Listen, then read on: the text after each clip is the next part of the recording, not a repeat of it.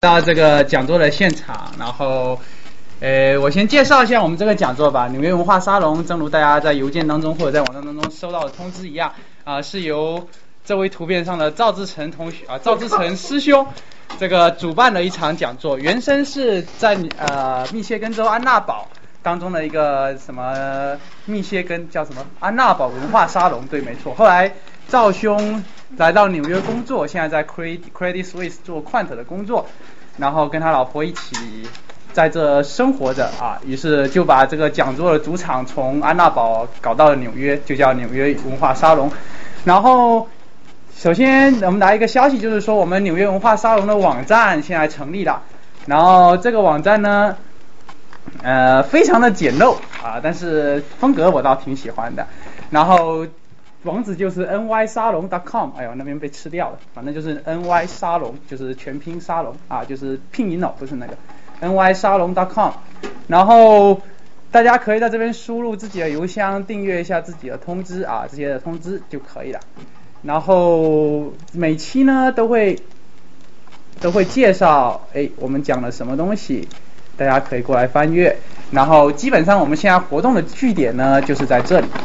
好，这就是第一件事情。然后第二件事情就是我再介绍一下我自己啊，大家好，我叫骆少军，骆驼骆少年的少，君子的君。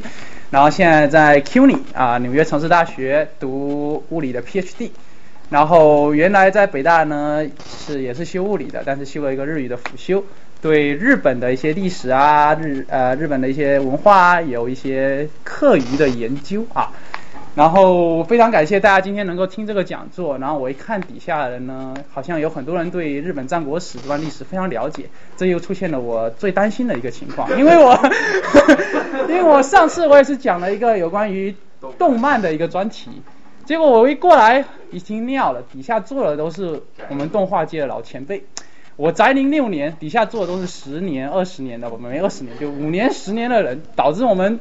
那场本来是以传教像为主的动画的介绍呢，就变成了一群一群死宅们在里面不断的讨论各种各样的东西。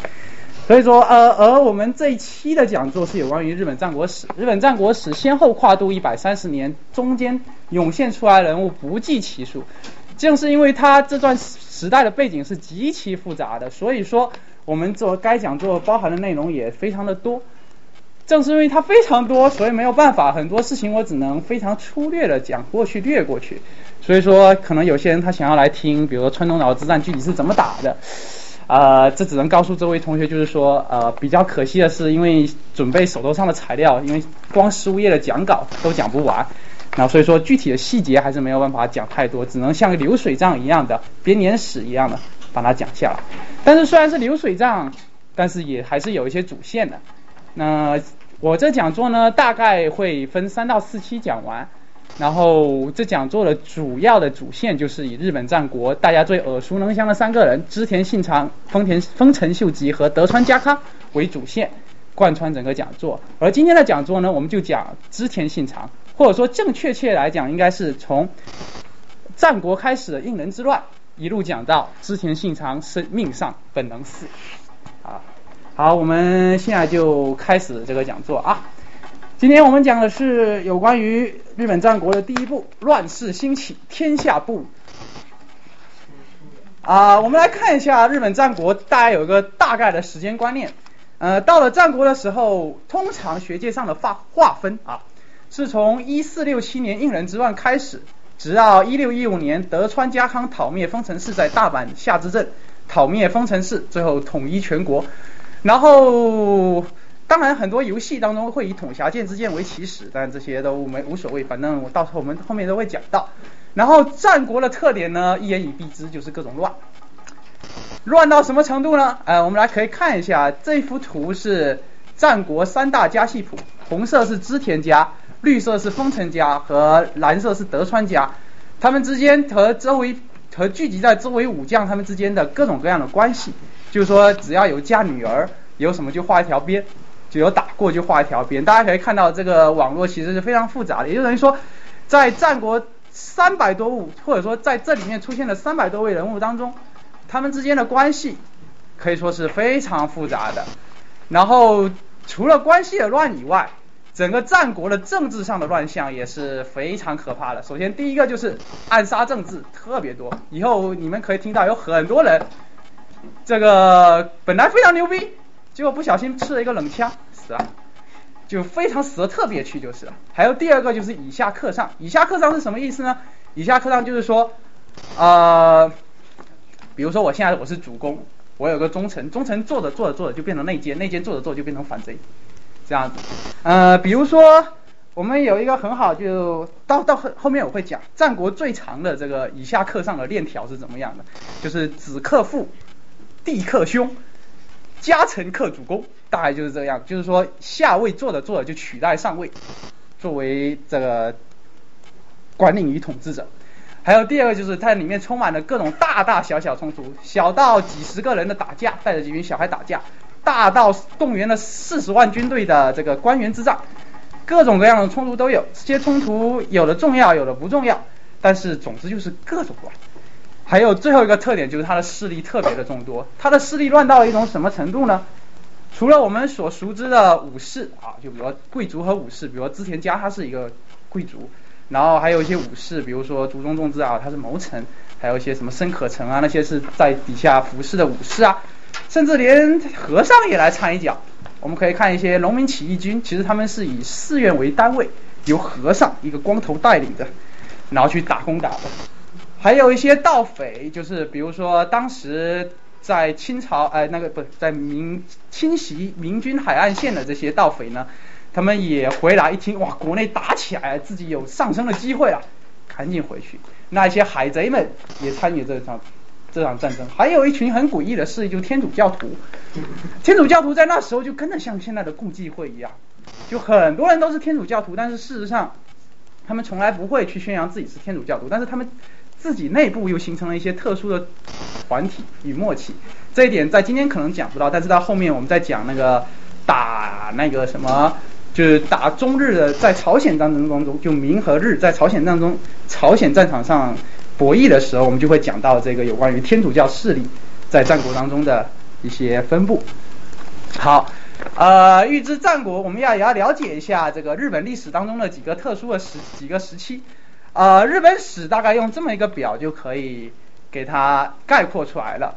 前前后后大概两千多年左右，从 神文时代开始，神文时代其实就是日本的石器时代，对应的在中国先秦的时期，在我们先秦有一些非常。封牛逼的文明的时候，他们还在拿石头来打。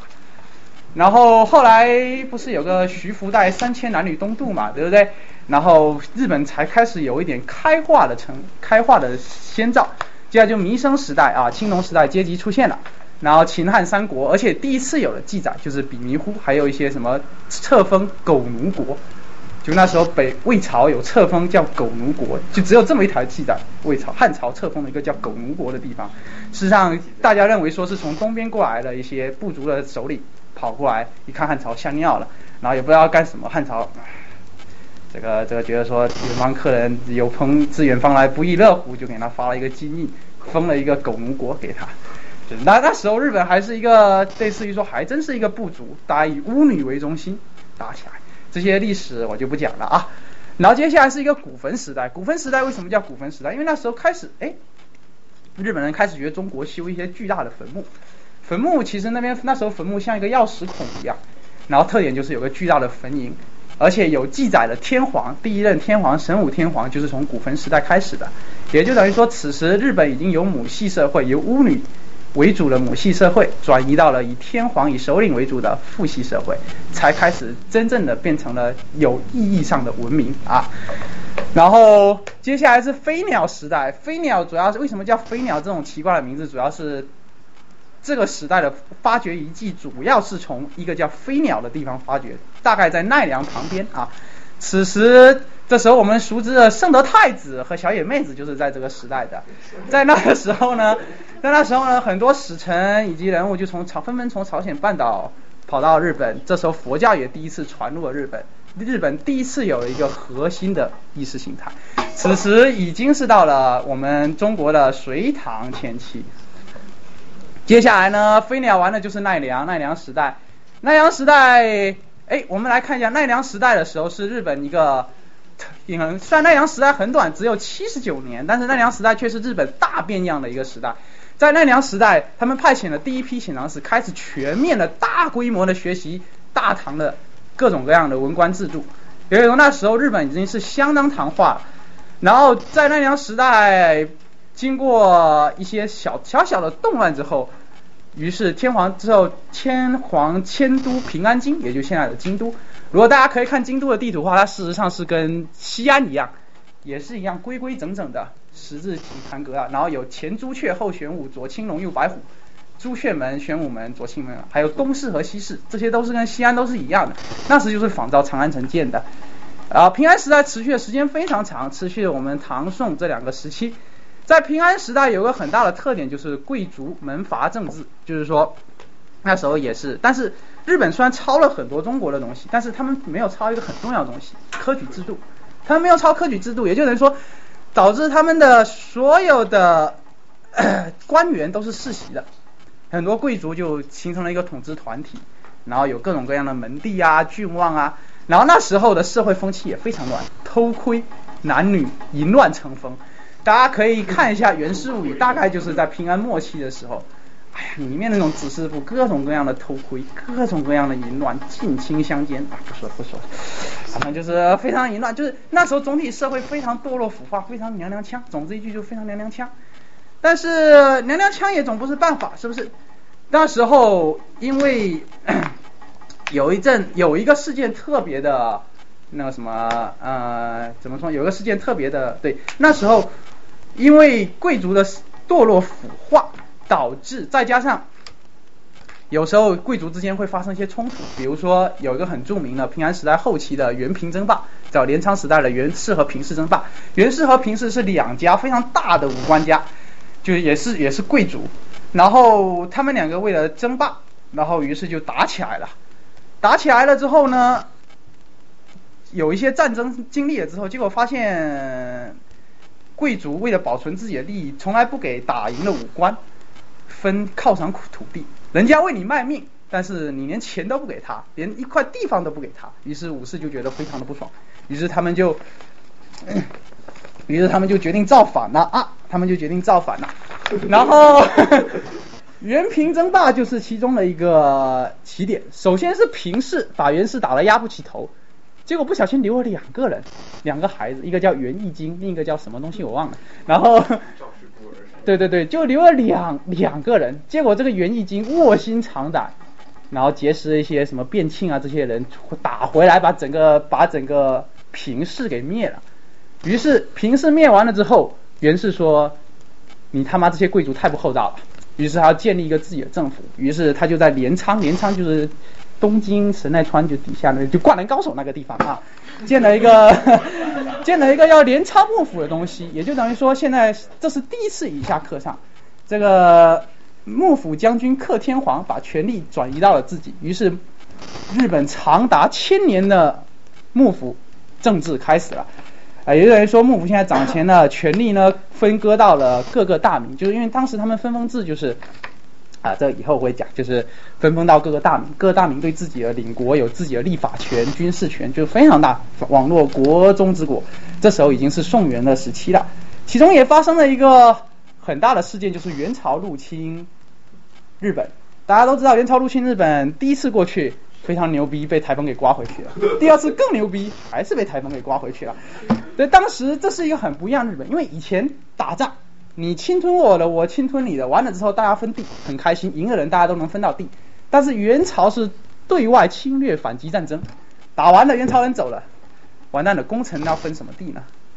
功臣没地分了，因为你没有新的土地入账，于是这就埋下内乱的种子，就大家就互相都不服，于是各个藩国之间的平衡就并就非常的微妙，然后。镰仓幕府呢？哎，我看一下啊，哎，镰仓幕府怎么灭亡的？我错了。啊，对，镰仓幕府当时是这个样子的，嗯，呃，呃，我错了，我也不知道镰仓幕府怎么搞到室町幕府的。哦，我知道了，对对对，那时候有一个叫后醍醐天皇的傻逼，是这样子的，当时有一个叫后醍醐天皇的傻逼，然后呢？后提督天皇觉得这不行，这个天皇这个大权旁落啊，天天吃不饱饭，因为那时候王公贵族非常惨，因为大部分全国资源都集中在幕府那一边，也天天吃不饱饭，于是他就决定说，呃，联暗中联系几个人，举起大旗反幕府。结果反完幕府之后呢，那时候有一个叫足利足利尊氏的人非常不高兴，然后就是打过去了，然后醍醐天皇不会打仗。然后被人打打打打，就打到了那个什么，打到了奈良奈附近。然后足利尊氏又另立了一个天皇。此时日本就出现了两个天皇，原来后提无天皇和新的天皇。然后这两个天皇就是日本的南南北朝时期。然后打着打着打着打着，因为虽然说后提无天皇是个傻逼，但是 但是他还是非常难啃的，因为大家对将军的这个这个什么。嗯，将军的这个权力还是挺不满的，于是两个方两两方的势势均力敌，但为了 更好的对付南朝，于是北朝的足利义尊就把自己的那个办公地点从镰仓改到了室町，室町是在京都的一个小厅里面，呃，现在应该是叫叫什么花所，一个叫京都花所的一个地方，然后在室町幕府的时候。然后当时为了填补关东权力的空虚，又设了一个叫镰仓公方，类似于一个镰仓政府代办处。但是事实上这样造成了，就镰仓代办处呢，虽然说也是由足利家继承的，都是一一一一路人，但是问题是，在镰仓当中，因为地理上面的阻隔，加上人员上面的不同，事实上他们两个更像是两个国家。当然是两个国家，然后因此乱象就由此而生，因为此时权力已经开始不集中了，于是各种幕府就由此而始衰落，并在军阀混战当中，这就是明初，在室町幕府不断的发展，总之大家记得就是非常乱，发展到了明末的时候，明中明末的时候，战国时代应人之乱爆发，战国时代就开始了，战国时代完了之后呢？德川家康统一了之后，就是江户时代。江户时代，德川家康做的非常狠，收缴所有的兵器，闭关锁国，只留长崎一个口岸出去。然后此时，从中国传入了儒家的这个理学、程朱理学的这种汉学思想，也源源不断的进来了。日本终于建立起自己的一套稳定的统治意识形态。因此，日本结束了长达三个世纪的。动乱时期进入了一个三个世纪的稳定时期，但这时候大概是明末清初，直到美国人佩里带着黑船敲开了日本的港大门，对，然后他们就明治时代，明治时代节我就不说了，大家都知道。好，哎，讲了这么多废话，对，这我们讲的是，嗯，不是那个日本的最早的文字记载是从哪个时代开始？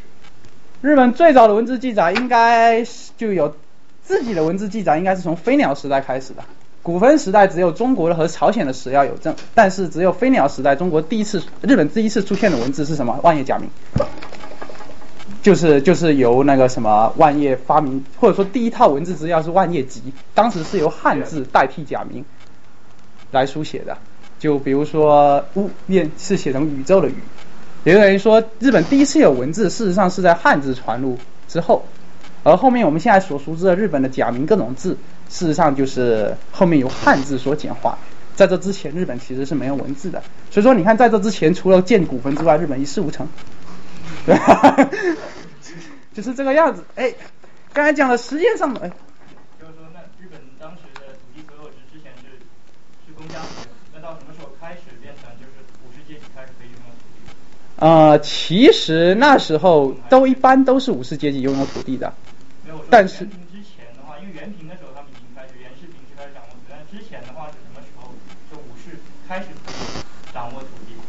事实上，土地是什么？分封，功臣分封，对吧？就是他的土地所有是没有说没有明文明没没有明文规定说谁可以对对，而且有有了公家他可能有土地，但是会把会被他的家臣给克住了，以下克上，对吧？他有可能家臣养了一些武士，结果这个武士后来不甘，把这个。他的上家给推翻了，然后自己读了几本书，摇身一变，给自己封了一个公家的官职，继承了这个土地，也是有可能。但事实上，他还是一个武士，他还有自己的武装，对吧？武士一开始的时候是可以用土地，就是说，比如说我我公家用土，然后我要分封给土地给给。哎，这个细节我就不清楚了，这是平安时代的事情，嗯，这我就不清楚了。嗯，然后接着我们来看一下日本的地理哦，我们来看一下日本的地理方度。日本这个狭小的国土，大家都看到非常多山，这边绿色都是山啊。然后一些比较颜色浅的，就是可以耕作的平原。然后我们可以看一下日本其实分这么几个部分，我们从北往南吧。最北的那些北的叫陆奥和出羽，这我们叫藩国。藩国是日本最早的行政单位。一个藩国面积大小不同，但是所辖的管辖人口大约都差不多，大概十几万人、数十万人，就肯定不会超过百万。然后东北的是出羽和陆奥两藩国，然后陆奥就是大家所熟知的仙台啊、宫城县啊，就大地震那里，那地方冷的半死。然后这是东北地方，然后比较富庶的是蓝色的上野、下野、五藏、长鹿，这叫关东地区。关东地区拥有全日本最大的平原，然后但是问题是它离京都远，而且气候其实也并土壤没有京都附近的肥沃，所以其实粮食的产量跟京都附近其实差不了多少啊。五藏五藏其实大家可以可以现在到东京做什么？还有什么地铁什么 JR 五藏野线，然后接下来是我们一个叫做中部的地方，就是现在的名古屋，还有这附近就是美浓尾张山河那绿色那个地方伊豆，那是一个中部。今天我们要讲的主战场就是在中部，然后它北边是叫做啊北边是叫也是叫中部，但是它叫北路啊是比如说加贺啊能登啊这些地方，这些地方大家记一下就可以了。然后近畿就是京都附近的，大家可以看到 A B C 那个地方啊，有 A B C 这个小小的地方，A 就是京都所在的三城藩国，就是当时日本的首都在这里。然后在这附近，我们都叫它近畿处，这个大概就是神户、大阪这个地方。然后四国大家都可以看到啊，就四国就是有四个国家：战旗、伊伊予、土佐和阿波。所以现在不是经常超市里看到什么战旗乌冬面，就是从这里出来的。然后日本还有一个很诡异的地方，叫做中国中国地方。日本的中国地方并不是，啊，对，日本的中国地方就指这里。为什么叫中国呢？这个我就不说了啊，反正这地方就叫中国地方。为了防止混淆，以后我们统称对岸的中国叫大明，因为当时是明朝啊。中国啊，中国有什么出云、实践、英法这些背中背后，三阳、三阴这些都非常好。然后九州这些都很好啊。然后介绍一下整个日本的地理环境，就是沿着太平洋南岸这一边，大抵是非常湿润和温暖的。但是沿着太平这日本海北岸这一边，冬天下大雪，而且往往要到四五月份才能化。所以说，事实上在这边的大名们统治这一边，实上是非常苦逼的，实力也是非常弱的。而比较富庶的主战场，通常都是靠近这底下的。好，这就是日本的几个重要的藩国啊，几个行政的划分。因为这些名字会反复出现，所以大家可以记一下。好，我们现在终于要讲这个。啊，终于要讲这个具体的情况了，嗯，首先我们来讲一下日本的南北朝。日本南北朝就是我们刚才说的后醍醐后醍醐天皇。当时他后醍醐天皇说要说要掌控朝政的时候，当时他就叫了一个叫足利尊氏的一个大将军来帮他，然后足利尊氏帮他搞定了之后。就搞定，怎么搞定我就不说了啊。然后，但是他又变得特别傻逼，就后醍醐天皇，他重启的腐朽的公家贵族，就是把以前那一套给搞起来了。但是也没给将领分封各种各样的东西，将领手底下当然是非常气愤了。然后，于是 他又被足利尊氏赶跑了。当时他封了足利尊氏叫一个什么名字呢？叫征夷大将军。夷是夷是指虾夷，就是指当时北海道那些土著人。啊，征夷大将军，然后他被赶跑，建立南北南北朝之后又被诱捕了，又被足利氏这个诱捕了一下，但是他又男扮女装逃出来了。哎，我觉得后醍醐天皇虽然是个傻逼，但是他这个很很牛逼啊。于是，对，然后虽然逃出来了，但是最后面又是被流放了。我最后面还是被打倒了，还是被流放了。于是此时因为各地军阀不断的混战。于是，此时整个日本的局势就变得风雨飘摇。呃，因为支持谁的问题，两个天皇的问题，兄弟也反目。但是，虽然北朝取得了权力，但是最后平衡力量也被打破了。于是，室町幕府就建立了啊，就是那时候室町幕府建立了之后，他又设了几个管职，第一个叫做管理，这边有个叫三管四职的，管是指管理，管理相当于一个什么？一国的宰相，就当时是把日本分成大八八个部分，就像这样子的这么几个部分，就比如分成什么东北啊、关东啊、中部，每一个地方都有一个管理，管理类似于就是说地方的军阀。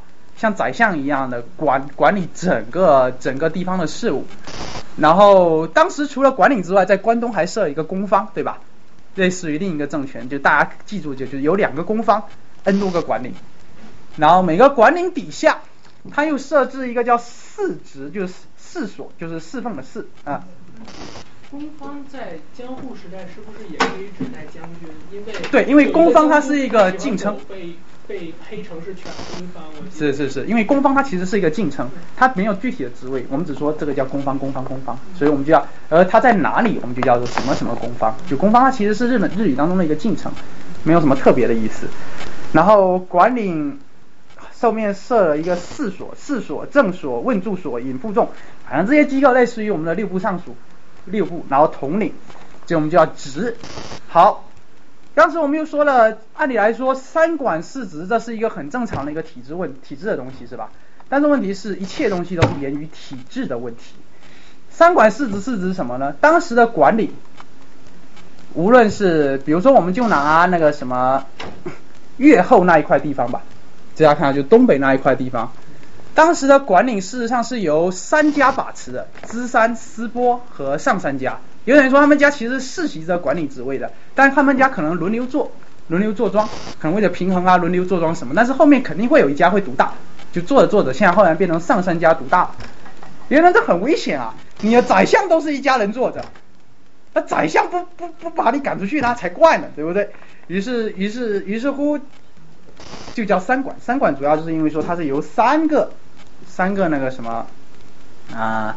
三个家族来管理，四职主要它是由这个四职，就是这些所有的长官，就是户部尚书也是由四家来管理，比如说什么赤松啊、一色啊、三明啊、荆棘啊这些，反正特别多的人。其实我们可以勾勒出一个大概的一个管理的一个形象，就是说当时所有的官位都是世袭的，可能世袭世袭的就变成说下面人做大了，你就变成一个公馆司令，所有的官你手底下所有的宰相其实都是世袭的。实际上，一旦你手底下的宰相世袭，那取取代你做皇帝，那真是迟早的事情。只要你一有什么事情，他就马上就可以给你赶跑。所以说，当时以下课上非常流行，比如细川家的发迹啊，什么东西的发迹啊，这后面我们都会说的啊。好，那什么是应人之乱呢？应人之乱就是室町幕府打着打着之后呢，稳定下来了，北朝灭了，这个。后醍醐天王死啊，什么东西都 settle down 了之后，但是问题是大将军他自己，这个又出现了一些问题。首先第一个就是继承人上面的问题，就是比如说我们大将军幕府到了第八代足利义政的时候，足利义政这人非常的懦弱，管理细川胜元啊，就我们说的这个细川啊，细川胜元才是实际的幕府统治者。足利义政到了二十九岁还是没有子。心灰意懒的他，就把将军位传给了他的弟弟足利义士，士是那个什么势力的势，大家知道他把他传给了弟弟。结果他那个义士当将军不到一年，足利义正的孩子出生了。哎，这是天意呀！哎，但是我觉得很奇怪，为什么他没有任何征兆呢？我觉得可能是被 NTR 了，就是可能可能这个合同是他，因为他这么久都没有对吧？喜当爹肯定是喜当爹。当时属于自己的太后没了，他的母亲日野父子就气急败坏，赶紧找来最信任的重臣，一个叫三明忠权的啊，这些反正找找来一个重臣 A 啊，因为这个 A 其实没有必要记他的名字，然后 也叫 A 的时候保他单位。但是义士当然不答应，现在已经当上大将军了，他当然不答应。而管理细川议员，就是当时已经实际掌控幕府，事实上也是支持后面那个将军的，因为他觉得后面那个将军比较好控制。于是两边敌对意识，血啊火花迸尽，大战一触即发。一四六七年，当时是日本天皇应仁天皇，虽然天皇存在感很低，但是年号还是冠他的。应仁元年呢？双方见无法互相劝服对方，打呗。于是就开始打了。然后有一个东军，有一个西军，打着打着打着，应人之乱就爆发了。这些东西，应人之乱具体怎么打的也没什么意思，当时也就村长打打架而已，对吧？但是日本人煞有介事的，还在京都这个应人就是应人之乱发起的地方，还还真能找到那个地方立了一个碑，就是应人之乱发起地。对，当时就如星星之火可以燎原，你打了，平衡一破坏了，地方上的大名那就完全就不听使唤了。于是幕府就彻底失去了威信，就幕府彻底失去威信，大家各自为政，底下下课上，上课下，弟弟克父兄。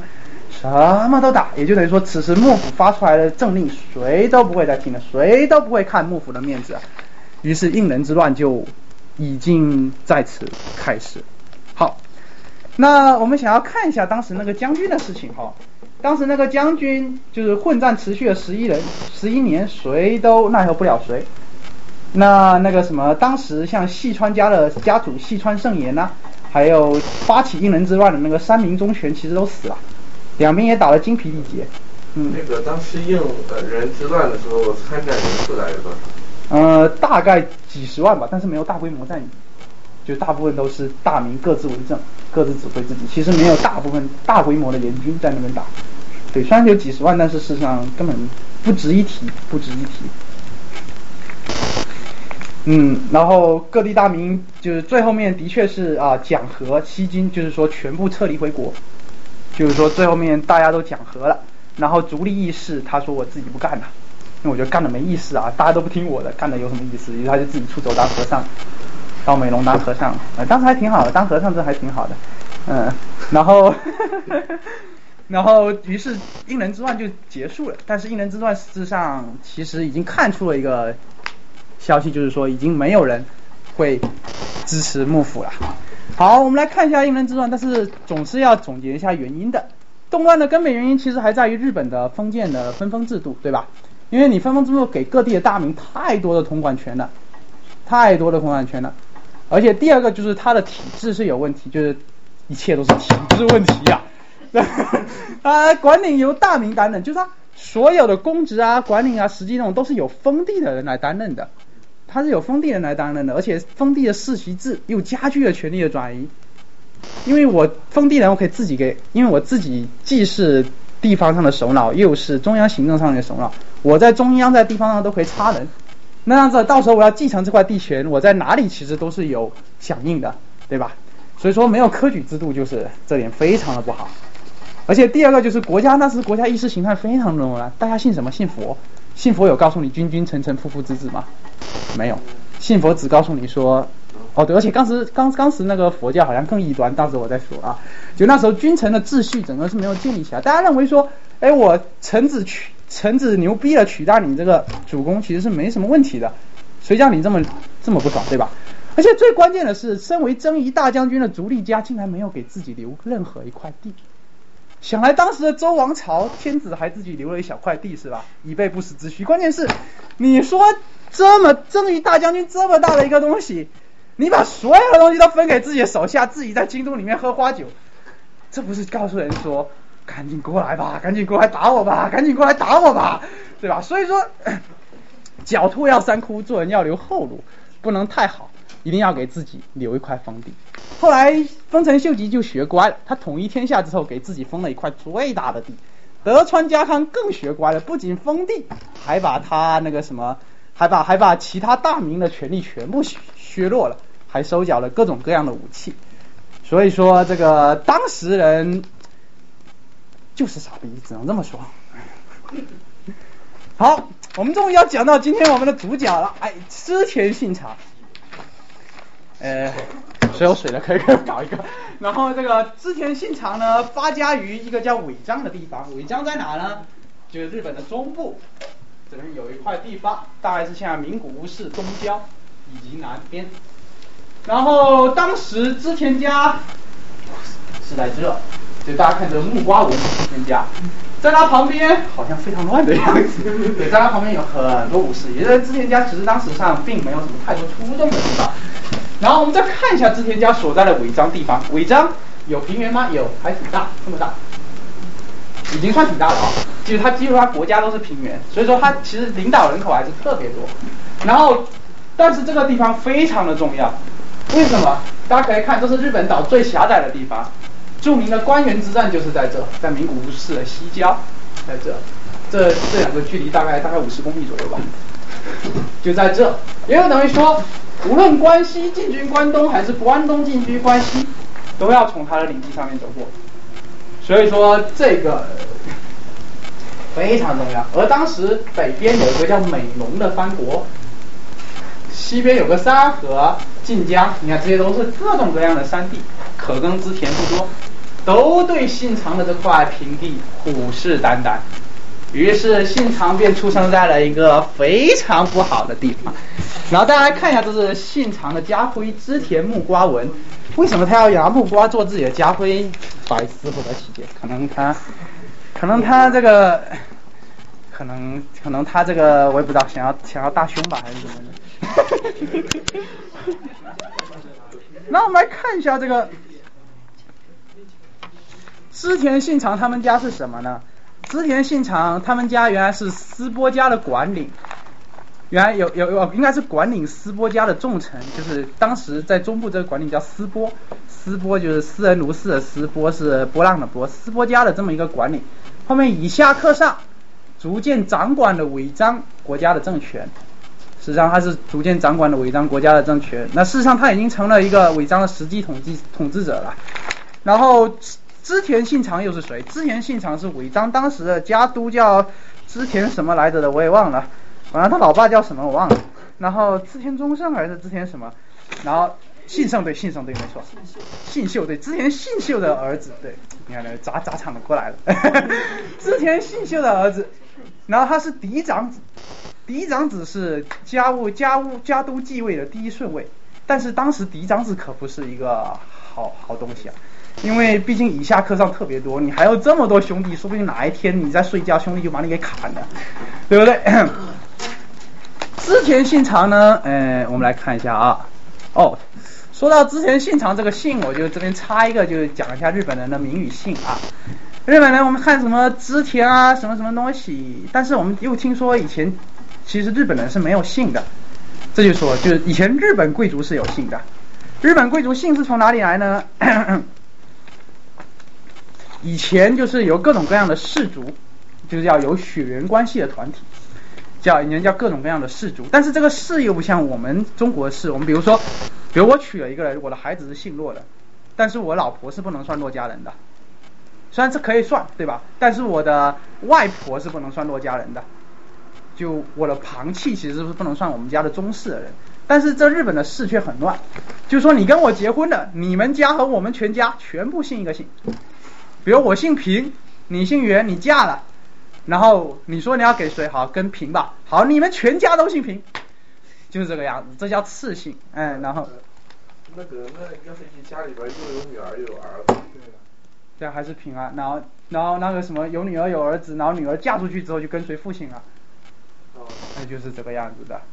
所以说当时事实上到后期这个氏其实已经并不是一个血缘关系团体了，而是一个贵族统治集团。所以说平氏争霸并不是说平氏的外染色体和源氏的外染色体征战，其实不是这个样子的。他们其实大部分都没有他们祖先的外染色体，而是而而是只是两个统治集团人他们行那个什么沿袭了这个事而打的而已。但是问题是大家都姓平，这不太好，就像韩国大家都姓金一样，对，总要有区分。于是他们就有一个叫家名，叫做苗基苗字苗基。后来这个苗苗是分支的意思啊，苗是分支的意思。后面苗字就转化成名字，所以日本的名字苗姬其实是指姓，这是他们的氏。通常用俊号、各种宝号，大家自己随意取。比如说织田吧，很很很很明显的又织又田，又织布又耕田，说明说他可能就是当时祖先是比较田园的人，就比较喜欢这个东西。像德川，德川原来姓松平。后来改姓为德川，为什么叫德川？德川原来是德川原来是很早以前在德川那个地方叫三河藩国的领主，但是后面不知这些德川就被各种各样杀光没落了之后，德川家当时松平松平家为了继承这块地，就是有名分，于是他们就自称是自己是德川的后人。本来是得到了德，后来就改成道德了德，于是他们就把自己改名叫德昌。所以当时其实起名是非常的随便的，就大家记得当时起名是非常随便的。但后面还有个通称，通称叫做别名、字或者艺名。但是这又不像那个什么，不像我们中国字，我们中国字是自己取的，但这个字通常是从家家庭里面继承下来的，就从家庭里面继承下来。比如说日本有一个。很牛逼的舞姬叫井上八千代，井上八千代，井上是他的姓，八千代其实是他的通名。他的，比如有个人跳很牛逼叫井上八千代，那么他带了一个徒弟或者他的儿子继承了他的这个事业，做跳舞的人之后，他的儿子就叫做啊，他女儿就叫做井上八千代，通常叫井上八千代二代目、三代目、四代目，但是所有都是叫人都叫井上八千代这个名字，这就是日本当中一个姓氏的一个很好玩的一个东西。然后最后还有一个氏，氏就是原平啊这类的东西，还有个姓卡巴内，卡巴内姓事实上跟我们的姓又不太一样，它更像是一种门号唐法，比如说我是会稽洛氏，就当时郡望，我是会稽洛氏，我一听哇会稽的会稽的这个望族啊，这是望族啊，大概就类似于这种东西，然后最后会才叫名，首先我们看一下织田信长的全名，织田信长叫做织田谭正仲。平谭正宗平朝臣姓长，这是他的姓名。织田是他的苗字啊，谭正宗是他的通称，但是他父亲也叫谭正宗，他爷爷叫谭正宗，至于为什么来正体不明。平是他的姓，那平是他的氏，他其实是平家的贵族集团的人。朝臣朝臣就是类似于，就表明说他是在那个什么做官的，就是在那个藩国里面做官的，然后叫姓长。德川家康叫德川次郎三郎。这也是从父亲那边继承，所以说不要迷惑，什么又次郎又三郎，他到底有几个孩子？那一般日本人之间互相平辈要是互相交流喊什么？喊哪个？一般会喊通称。对，比如说阿拉松三个阿拉贡啊，阿拉贡三个阿拉松，对吧？阿拉贡阿拉松之子，大概就这个样子。这类似于这种东西，他就喊谭正宗是吧？对，谭正宗次郎三郎，你在干什么？大概就是这个样子。因为为什么那个叫会？会是名，会会是不能，会是不能讲的，对吧？对，会是不好讲，所以大家当时都是以这个那个什么东西。但是一般来讲，这个家庭内称呼就是用名或者乳名，比如说，比如说那个什么之前姓常的乳名叫做叫什么？药师丸不不，吉吉吉什么？吉法师对，吉法师对，叫吉法师对。然后那个什么对，吉法师，然后那个什么有一个袁义清那个变庆叫袁义经，以前叫牛若丸，就就不是你不是牛肉丸，是牛若丸，就是就好像牛一样的小孩子。所以当时的乳名起的非常的那啥，就你好像牛一样的小孩子，就那样，类似于阿狗阿蛋啊这类的东西。然后丰臣秀吉不太一样，丰臣秀吉原来是。不是贵族啊，丰臣是一个屌丝啊，他绝对的屌丝。后第二期我们会讲，然后他原后面原名叫木下秀吉，这个木下这个姓就非常的随便，不知道在木下圈圈叉叉生了他还是怎么样的，可能只是为了个名分取了一个叫木下的东西。后来后来哦，后来这个是错，应该是自己改名而不是织田次姓，应该是自己改名为羽柴，后封自己为丰臣，然后因此无通称也无氏也无姓。木下应该说他娶了一个老婆，然后老他老婆的那个像他丈人叫木下。哦，应该是的，零零的木下。明朝皇帝本人叫平秀吉，是什么东夷小丑？啊，对，我记得，我记得这个东西。为什么叫平秀吉？因为因为他自称是平氏，因为日本他对对对，有可能他自称对。嗯。忽悠啊，就是所以他说他他去。他他应该是做了一个那个谁的养呃阴司还是摄政的杨子，然后号称他是他是平氏。明朝那边明朝号称哪个？哈哈哈哈大家继续讲。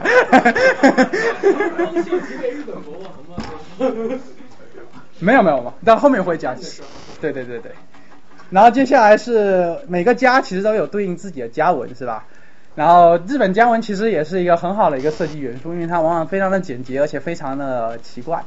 然后对，然后日本天皇御用的家纹是十六瓣菊，就十六瓣中间有个菊花。其实天皇还有御皇室还有御用另一个家纹叫五七同，就是左上角那个。大家如果看日本国护照或者你护照上有日本签证的话，上面就有一个内阁总理大臣印，就是用五七铜。所以现在五七铜这个家纹代表是日本内阁总理大臣的家，呃，日本内阁总理大臣就日本首相。然后你看北条是三菱啊，有有有复杂的，有简单的，比如说像什么平氏的家纹杨羽蝶，那跟剪纸一样。武田宁就是就是这个样子。然后 大家可能大家可能注意到了这个，这个叫做左三八，米字通 A 啊，米字通 A 就是左三八，就是这个这个是其实是那个琉球国王那个什么上世的家文，琉球国王上就当时琉球受日本的影响，也逐渐搞了这么一个家文。然后，但事实上，日本还有个叫右三八，就是它是转过来的。正三八，正三八就是还有正三八。对，正三八是，就是大家可以看到很多太古啊什么东西上面动动动，或者神社门口都会有写轮眼嘛。正三八，就这个正三八这个事实上是不是在不属于任何一个家的家文，它更像是一个寺庙的文章，所以它只是代表一种类似于太极的一种升级版，嗯，它太极的一种升级版。所以说大家不要再。以后见到正三八就不要再猜这是哪个家的家纹，事实上它其实什么家纹都不是，这是一种东西。然后包括后面日本设计的时候有很多也吸取了这种家纹的元素，比如三菱，三菱就是从这个过来的，四零。那个那这个呃家族这个家徽和那个呃有和那个中世纪他们那个骑士的家徽有点像。是有点像，不过这个设计反而好像比中世纪骑士好看一点，对，好看一点，更现代气息一点。然后所以说大家打仗打仗的时候都是背上自己的旗子，然后后面绣上各种各样的，各种各样奇怪的东西，叭叭叭叭打起来，非常的闹，非常的闹。所以说这也是喜欢这边打仗的原因，因为特别热闹，对各种各样的 这个这个是官员之战平衡，大家可以看到这个德川家什么家各种各样打在一起。右边这个其实，但是之前信长很奇怪，他不把自己的家纹纹在旗子上，可能第一个就是可能比较难纹，对吧？因为木瓜这个。然后这个，但是他其实更诡异，他其实什么？永乐通宝。我我我我不大清楚，但是为什么他会绣一个永乐年间的中国的铜钱在上头？我这个这个。打仗他要财钱，所以他那个时候想想搞正章主义，然后就是要下属哎，好像是那个，好像是这样。丰臣秀吉提出，我们需要把这个钱币印在这个旗上，然后在全全全委上推行这个搞钱的政策。哎，这也太随便了吧！这也实在太随便了啊！然后他是大明之前信秀的次男，但是他是嫡长子，就是他第一个是他哥哥是庶庶出的，然后年少时不服管教啊，品行不羁啊，被人称作伪装大傻瓜啊。他后来伪装大傻瓜，他曾经有一次是 十三岁的时候，信长十三岁的时候，他在实行元服元服礼，就类似于类似于成人吧，古时候成人都非常早，对，成人礼之后。改名为织堂织田三郎信长，然后正式就成为武士了。然后他又继承了父亲给了一个叫上总介的官职，类似于一个兵长，一个兵长之类的一个职务，就带领了大概是几百个人吧，上总界吧，千户吧，大概也不能说千户，反正就带一个带个一个团的人，大概就这个样子。然后信长首次出生的时候是跑到斋藤家，就北边那个美浓藩国啊，斋藤家底下走了一圈，怎么走的呢？之前信长带了数百个，好像还挺多，还可能还不到百个，大概都是十七、十九岁的小孩子，这样十七、十八、十九的小孩子，十三岁带了进去，开始打骂，操你妈，吧吧吧吧吧吧吧，打见人家坚壁不出，怎么办呢？拾了一些柴火，底下烧了一把火，了事。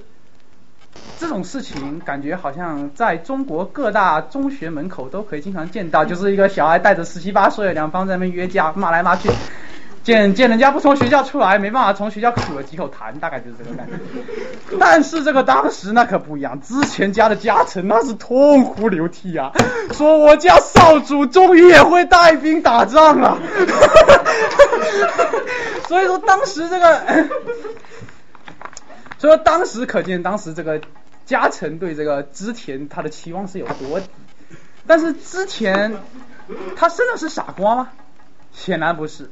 据说织田他非常，就是说他虽然是不服管教，但是好读书，习好习武，好读书，好钻研。就他曾经看到一把那个什么火枪啊，三尖的火枪，但是那个火枪刚过来，他还鼓捣了半天，还自己改造了一下，所以他事实上一点都不笨。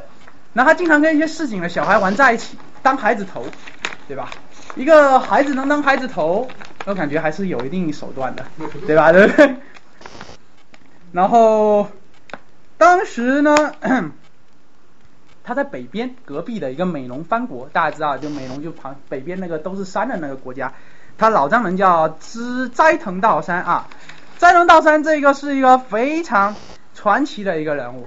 斋藤道三号称美浓的蝮蛇，美浓蝮蛇就是他为人非常的阴险恶恶毒，就类似于他类似于当时秦朝的秦始皇法家这样子，一有人犯了小错，割鼻子、挖眼睛、砸呢，大概就是这个样子。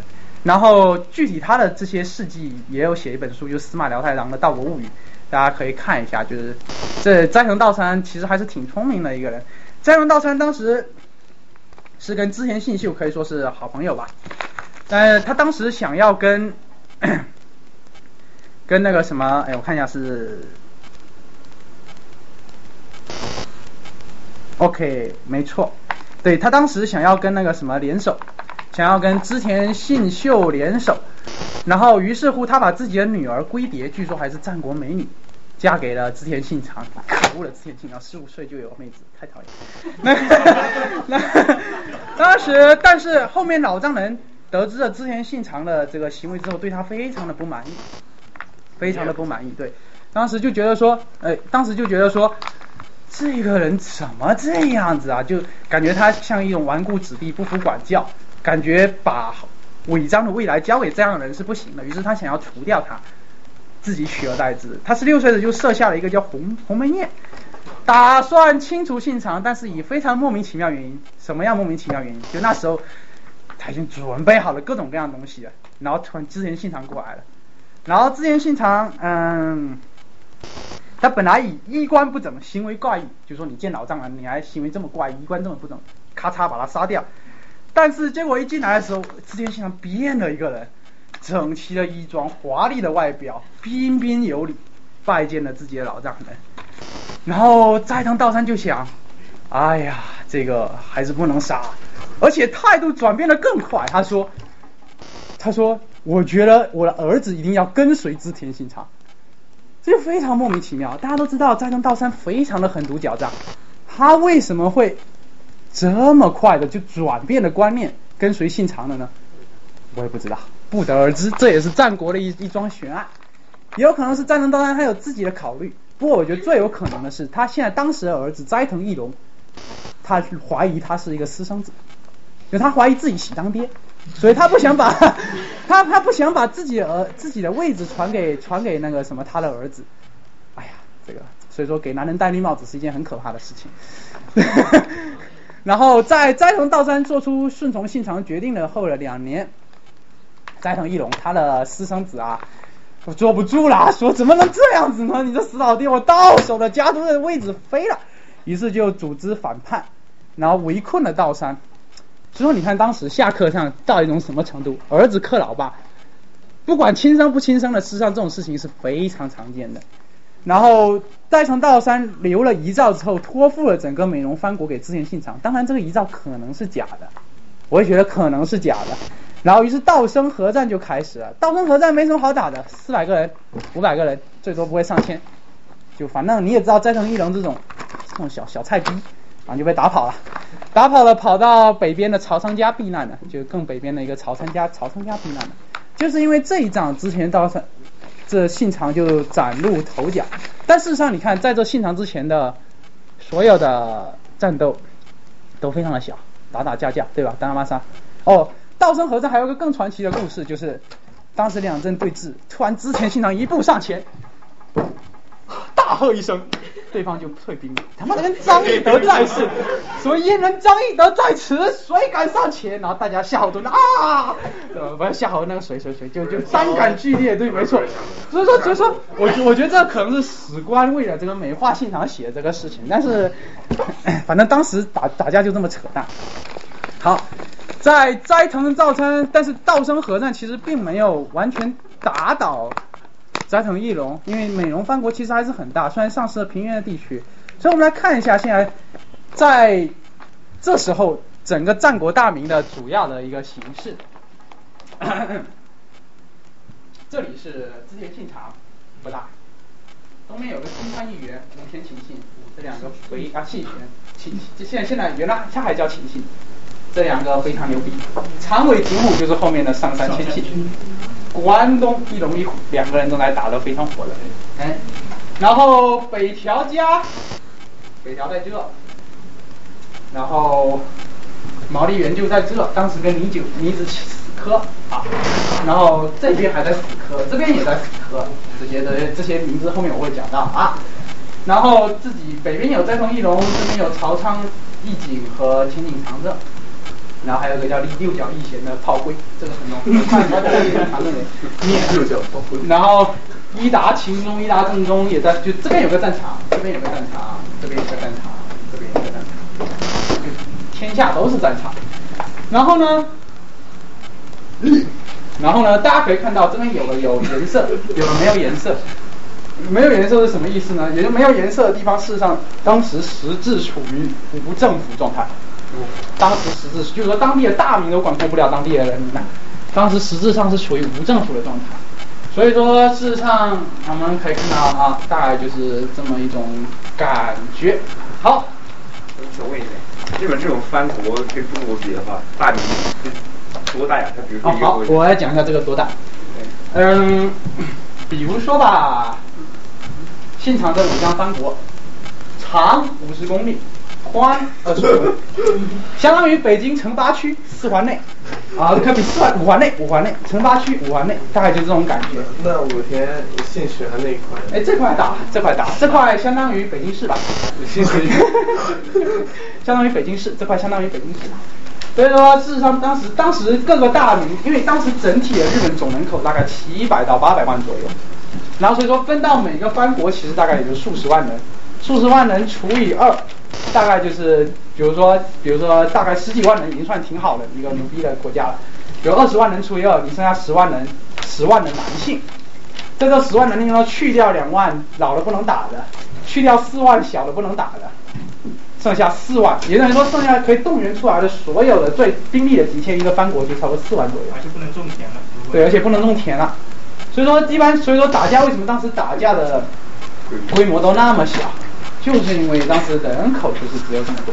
要八百万是什么概念？北京地铁一天能运送八百万人次，日本那个什么新宿站一天经过的人次就有八百多万人，所以说当时还是很小的。然后完了之后，至今为止信长所获得的这个试炼都是非常的水的，直到直到一个就是统辖间合战。统辖间合战是在织田信长打道生合战之后不久，大概一年吧，因为好像是一九呃四年四年左右，统辖间合战，一五六零年，骏河啊骏河地方最强大的大名叫金川义元的人带兵四万，刚刚我们补习四万是一个国家的极限，但事实上号称四万可能带一万四左右，有有有有有有这个的，准备上洛，什么叫上洛？去洛阳。当时我们称京都，他们称京都为洛阳。上洛意思就是说我过去见大将军呐、对对对。但是大将军见大将军带了一万四人，所以说他事实上他其实是为了扫平在当地当中不服的大名，就当那扫平当地不服的大名。那、事实上，如果我是金川的话，我肯定会做出出征的决定，因为形势他妈一片大好。北边的武田和上杉谦信在死磕，东边的北条是我的盟友，就我们这三家是盟友。有人说我东边是没有后顾之忧的，西边毛利元就跟李子家死磕，不可能跑到京都来。就刚才我们看到中国地方那一块，对吧？这个刚打完仗，还没养养好，而且人数就这么多，而且很近啊，我这打过去直接就打到京都了，对吧？你如果此时能趁武田在搞各种工作，就搞在此刻的时候，我把中国这块地方吃下来了，而且还挟将军以令诸侯，而且把整个日本的冲突，就说我这国家把日本分成了两半，何乐而不为呀？对吧？于是金川就带了一万四人马，而且其实说金川心里也不是，他几乎倾全国之力跑出来了，对吧？就为了灭掉他。然后当时 织田慌了，哎妈，我操，这回来真的不再是什么这个什么小孩打架，然后家臣上下有的说咱们跪吧，这个跟新川家这个子，有人说操你妈，金川川跟两个冲，老子打死他，死了也要打死他，大概就是这个样子，然后。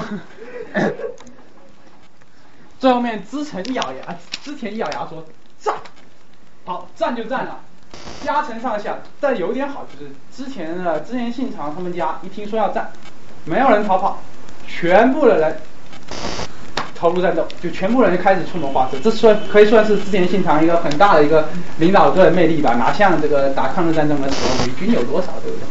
然后呢，此时就开始打了。但是要打要怎么打呢？怎么打？接下来就讲讲下这个比较牛逼的一场，这个第一场以少胜多奇袭统辖间合战。当时金川议员带领的兵号称四万，差不多有一万四人左右，就大概一万四左右。当时织田信长能够动员起来的兵力最多四千，而且这四千不是在一处，这边五百，这边五百，这边几百块，这边几百人。然后剩下的人还有在北边跟美浓，就是跟跟美浓那边死磕的，也就是说能调动出来大概在两千五百个人左右，能够移动的兵在两千到两千五百个人左右。刚开始阵脚是非常乱的，嗯，但是金川力是从扫过去，过的是德川家康领土，啊后面会再说，就当时过的是松平家的领土，松平家当时是织田家的同盟。啊，是织田家的同盟。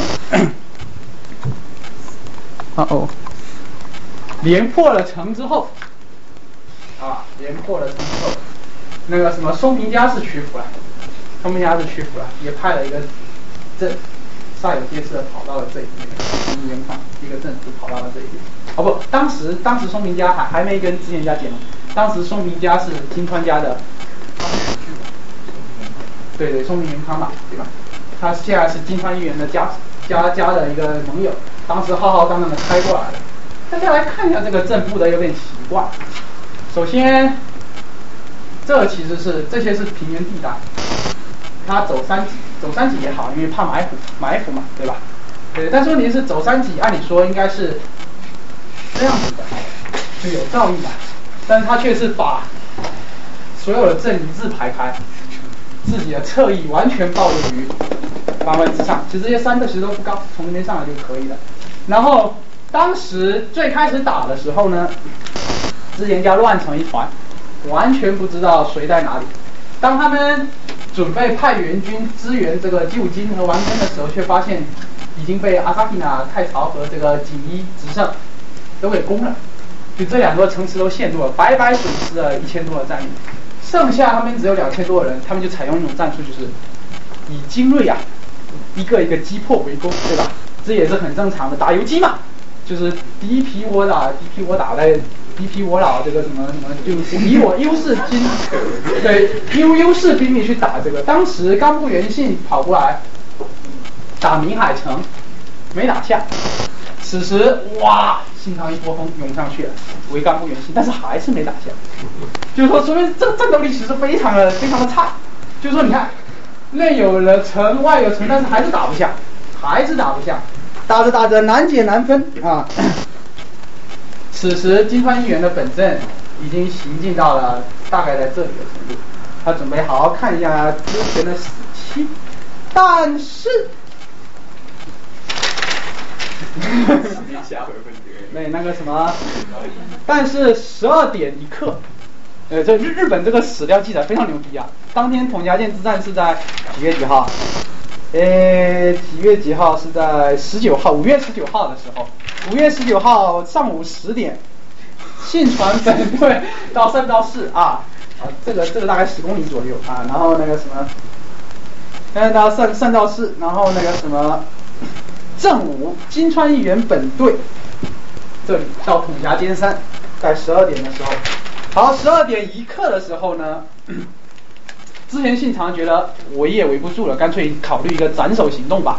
于是他就率本，啪啪啪三百个人，直接打金川议员。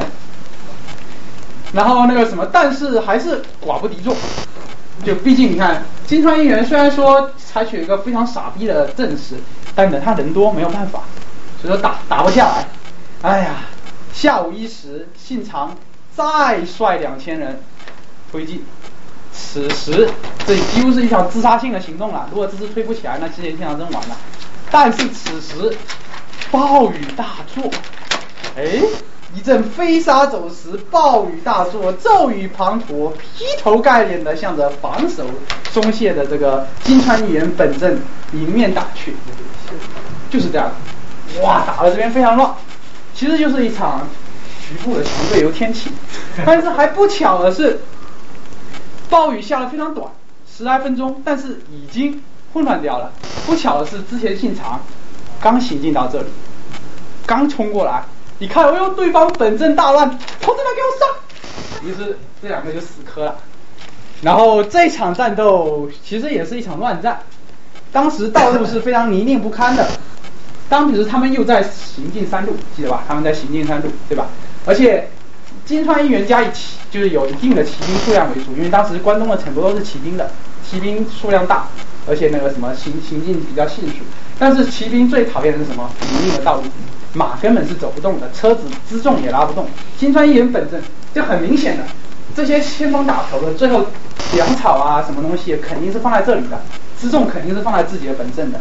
他们根本走不动，于是整个阵型就被冲散掉了。当时之前经常都是各种各样的步兵，然后再加上金川议员本身身体肥胖，也之前信长家里面不知道是谁，也不知道是谁，突然就冲过来，啪哧的一下，把金川议员的头给斩了。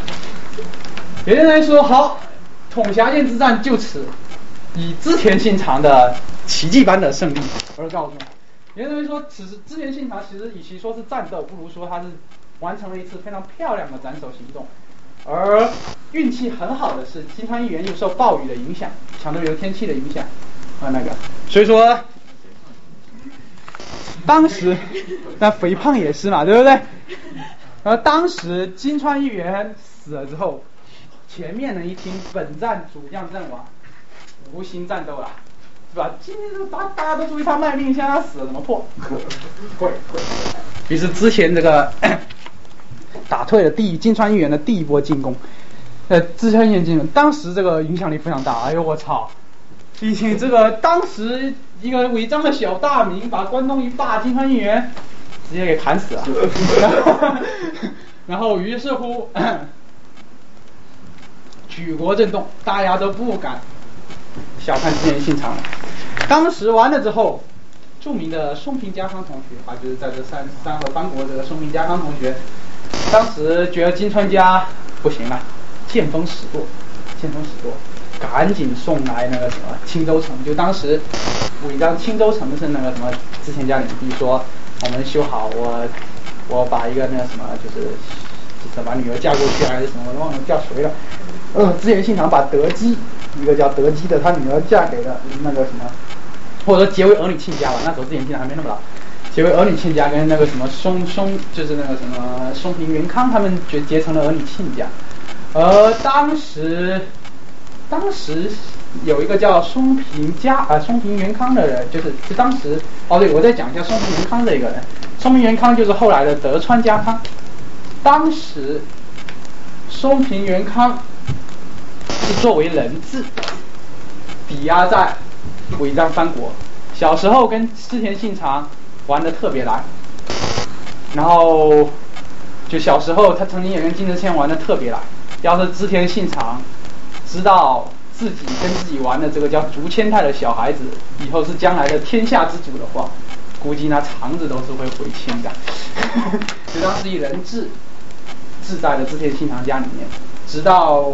直到金川议员消灭之后，他们两个，他们两家才真正的开始结盟，或者说就是说好非常信赖的进行了结盟。于是乎，哎，现在打完了之后，金川议员势力迅速衰退。此时，这个德川家康的三河藩国就站在了织田信长的一边。好了，东边已经是没有任何顾虑了。那接下来就是什么？你这个斋藤义龙的小子，你给我等着，就是这样子。于是。他们就采取了美浓攻略，美浓攻略其实也没什么，因为斋藤义龙本身这个人其实并不是特别的牛逼。然后，但是在这期间，他启用了一个叫竹中重治的人。竹中重治具体事迹我也不不忍述了。就是他类似于，对，类似于荀彧，曹操的荀彧这类这样的这么一个人，就是能打仗能能治家这个，然后最后面打打打打打到了斋藤氏灭亡，斋藤义龙彻底的跑到曹操义景家，彻底的完全彻底的那个什么退出了这个东西，然后此时 打了斋藤义龙，美浓控制了之后，还有几个武田信信这个先不用说啊。就是前景长征和朝仓义景啊，对吧？当时他采取的策略应该是稳住前景长征，但为什么不稳住朝仓义景呢？这我等下会再说。后来他为了稳住前景长征呢，他就把自己的女儿阿氏，阿氏据说又是一个战国绝世无双的美女，嫁给了前景长征。前景长征那时候其实非常老了，不用一听送来了一个十七八岁粉啊，一个十五几岁，还十二三岁粉嫩的小姑娘吧，萝莉控。萝莉控制心那真是大打了上，就十二三岁禽兽我操！但是后面前景长征很难人，非常难人，我会讲。这个这个这个嫁女儿阿史稳住了前景长征。妹妹吧，女儿。对。哎，哦妹妹，哎呀，差不多那年纪。哎，我错我错，这应该是妹妹，应该是妹妹。对。然后此时，织田信长可以说算是如日中天吧，也不能说如日中天，至少小有名气。此时上天又送来了一个礼物，一个叫足利义照的人。足利义照是谁呢？足利义照是被原来他是做将军的，后来被那个什么，被那个足利义景还是足利义什么东西的赶出来了，成了一个流亡的被流放，被成一个将军。然后的流放他不甘心，他想要东山再起，所以就在各个藩国之间，他曾经去过北条，曾经去过哪里各种各样的地方流浪。后来在他之前，他去了曹仓家。后来他实在是受不了曹仓家的迂腐，他认为曹仓这个人就是没什么胆，就是就曹操义景已经非常老了，就没有什么扩张天下的野心，也不会帮他太多。当时南边的织田信长非常如日中天，于是他就决定投奔织田信长。天上掉下来了一个将军，织田信长该不该接？当然该接，对吧？首先。在织田信长稳住了前景长政之后，他上洛的路已经平坦了，对吧？因为前景长政你那时候已经灭了六角义贤啊，这已经被他控制，他只要通过前景长政，他就可以直接到京都去了。然后有了将军之后，一切事情都好说。就比如说你有了将军之后，你可以挟将军而令诸侯，你可以说谁和谁去调停。你可以号召谁和谁去打，你可以号召，就当时虽然将军是没有任何的权利的，但是还是有面子在这里头的，面子在这里头。有有一些人其实，比如这边很多人其实跟随将军打天下的，他们认为，主特别是东部的这些这些，比如说像上杉、北条这些，其实他们是支持足利义照的，他们是支持足利义照的。一旦他们有什么变，就可以拿将军挟将军以令诸侯。那于是信长就打了如意算盘上路了。那么他真的能够如愿吗？好，啊，首先第一个是足利义照这个人。足利义照虽然 非常弱，但是鬼点子特别多。他也是跟后醍醐天王一样，想要回复幕府将军的权力时代的巅峰。于是他不甘做傀儡。对织田信长各种指手画脚，说你应该打这，你应该打那。织田信长一直非常愤怒，但是又隐忍不发，因为当时有个叫松永秀久的人，好像是次将军，就在这之前，然后就下场死得非常惨，然后就怕怕说如果杀了他，会有一种次将军之名，到时候他无论他出什么兵，都是没有名分的，对吧？然后也就忍了，反正把他控制住就可以了。然后。首先，他们就很很那个的，就是他们准备行军至京都啊。他们最终最开始是从经过越前藩国，经过那个什么，就绕过前几家的地，从这边准备上路。然后上落完了之后，嗯，上落完了之后，嗯。或者说上落上到一半，然后织田信长已经，当时已经联合前景家，哦对，上落上到一半了，看见，哎，具体的史料是，哦对对对对对，没错没错，上落上到了一半，结果足利义昭暗通，暗通谁呢？暗通曹仓义景，暗通曹仓义景决定起兵造反，暗通曹仓义景决定起兵造反。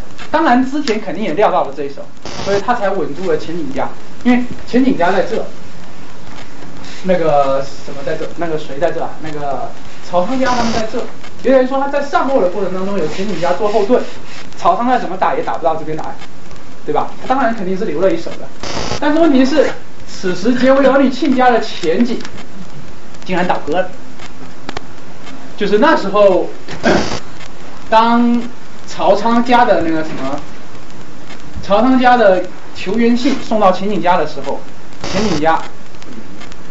就是毫不犹豫，可以说是毫不犹豫。虽然说有过一定的辩争论，但是毫不犹豫的支持了曹仓家。为什么？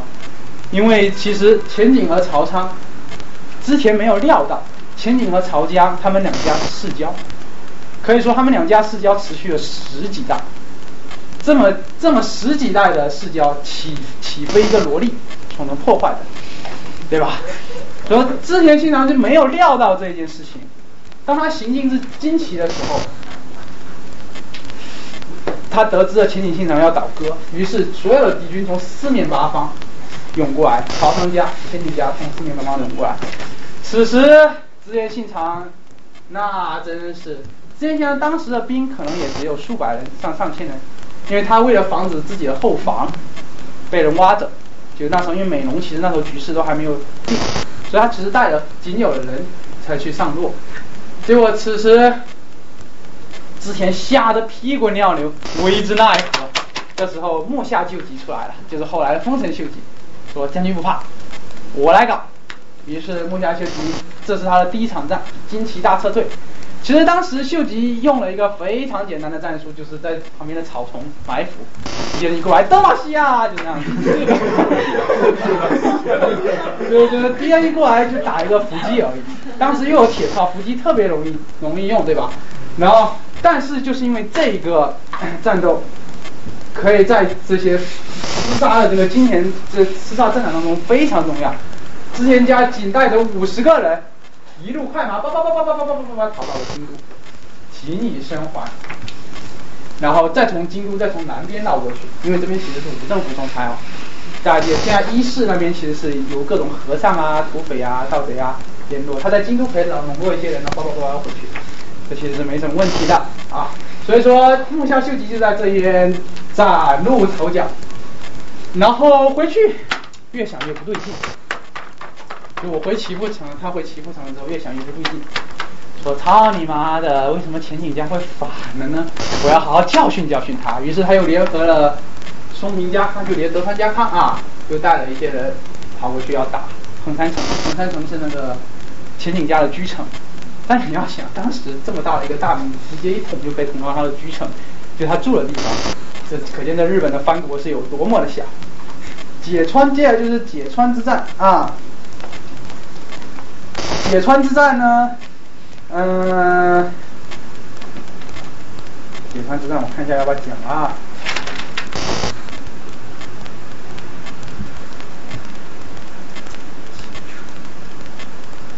解川之战，解川之战算是打的比较惨的一场仗，具体的因为涉及到人民太多了，其实我也讲不来，反正就是打着打，就是双方打的难解难分。在解川方面摆摆开阵势，打得难解难分，最后面是德川和织田小胜，前景退兵，就退让出了横山城，但是事实上并没有给他们造成太多的打击，大概就是这个样子。好，此时织田的行为已经。惊动了很多人的。当时织田跑到京都的时候，跑到京都的时候，他是为了把足利把足利义义什么义景对赶出来，把足利义昭放进去。当时织田家，因为当时其实京都是一个不设防的城市，五十个人、一百个人，很快就把那个足利给赶跑，二条城嘛，很快就赶跑。于是足利义昭当上了将军，但是。织田家犯了一个错误，他把足利义昭留在了京都，自己回了岐阜。想来当初曹操的时候怎么处置汉献帝的？把他带到了许都，挟天子令诸侯，对吧？他为什么会把他其实织田信长完全可以把足利义昭带回岐阜，建一个岐阜幕府。结果他现在把不安分的足利义昭留在了京都，这不是让他谋反吗？所以足利义昭就在京都有如入无人之境，开始各种暗通，安东朝仓、前景、本院士，创造一向一揆。在我们讲一向一葵啥啊？本院士什么一向一揆，开始围攻足利义昭。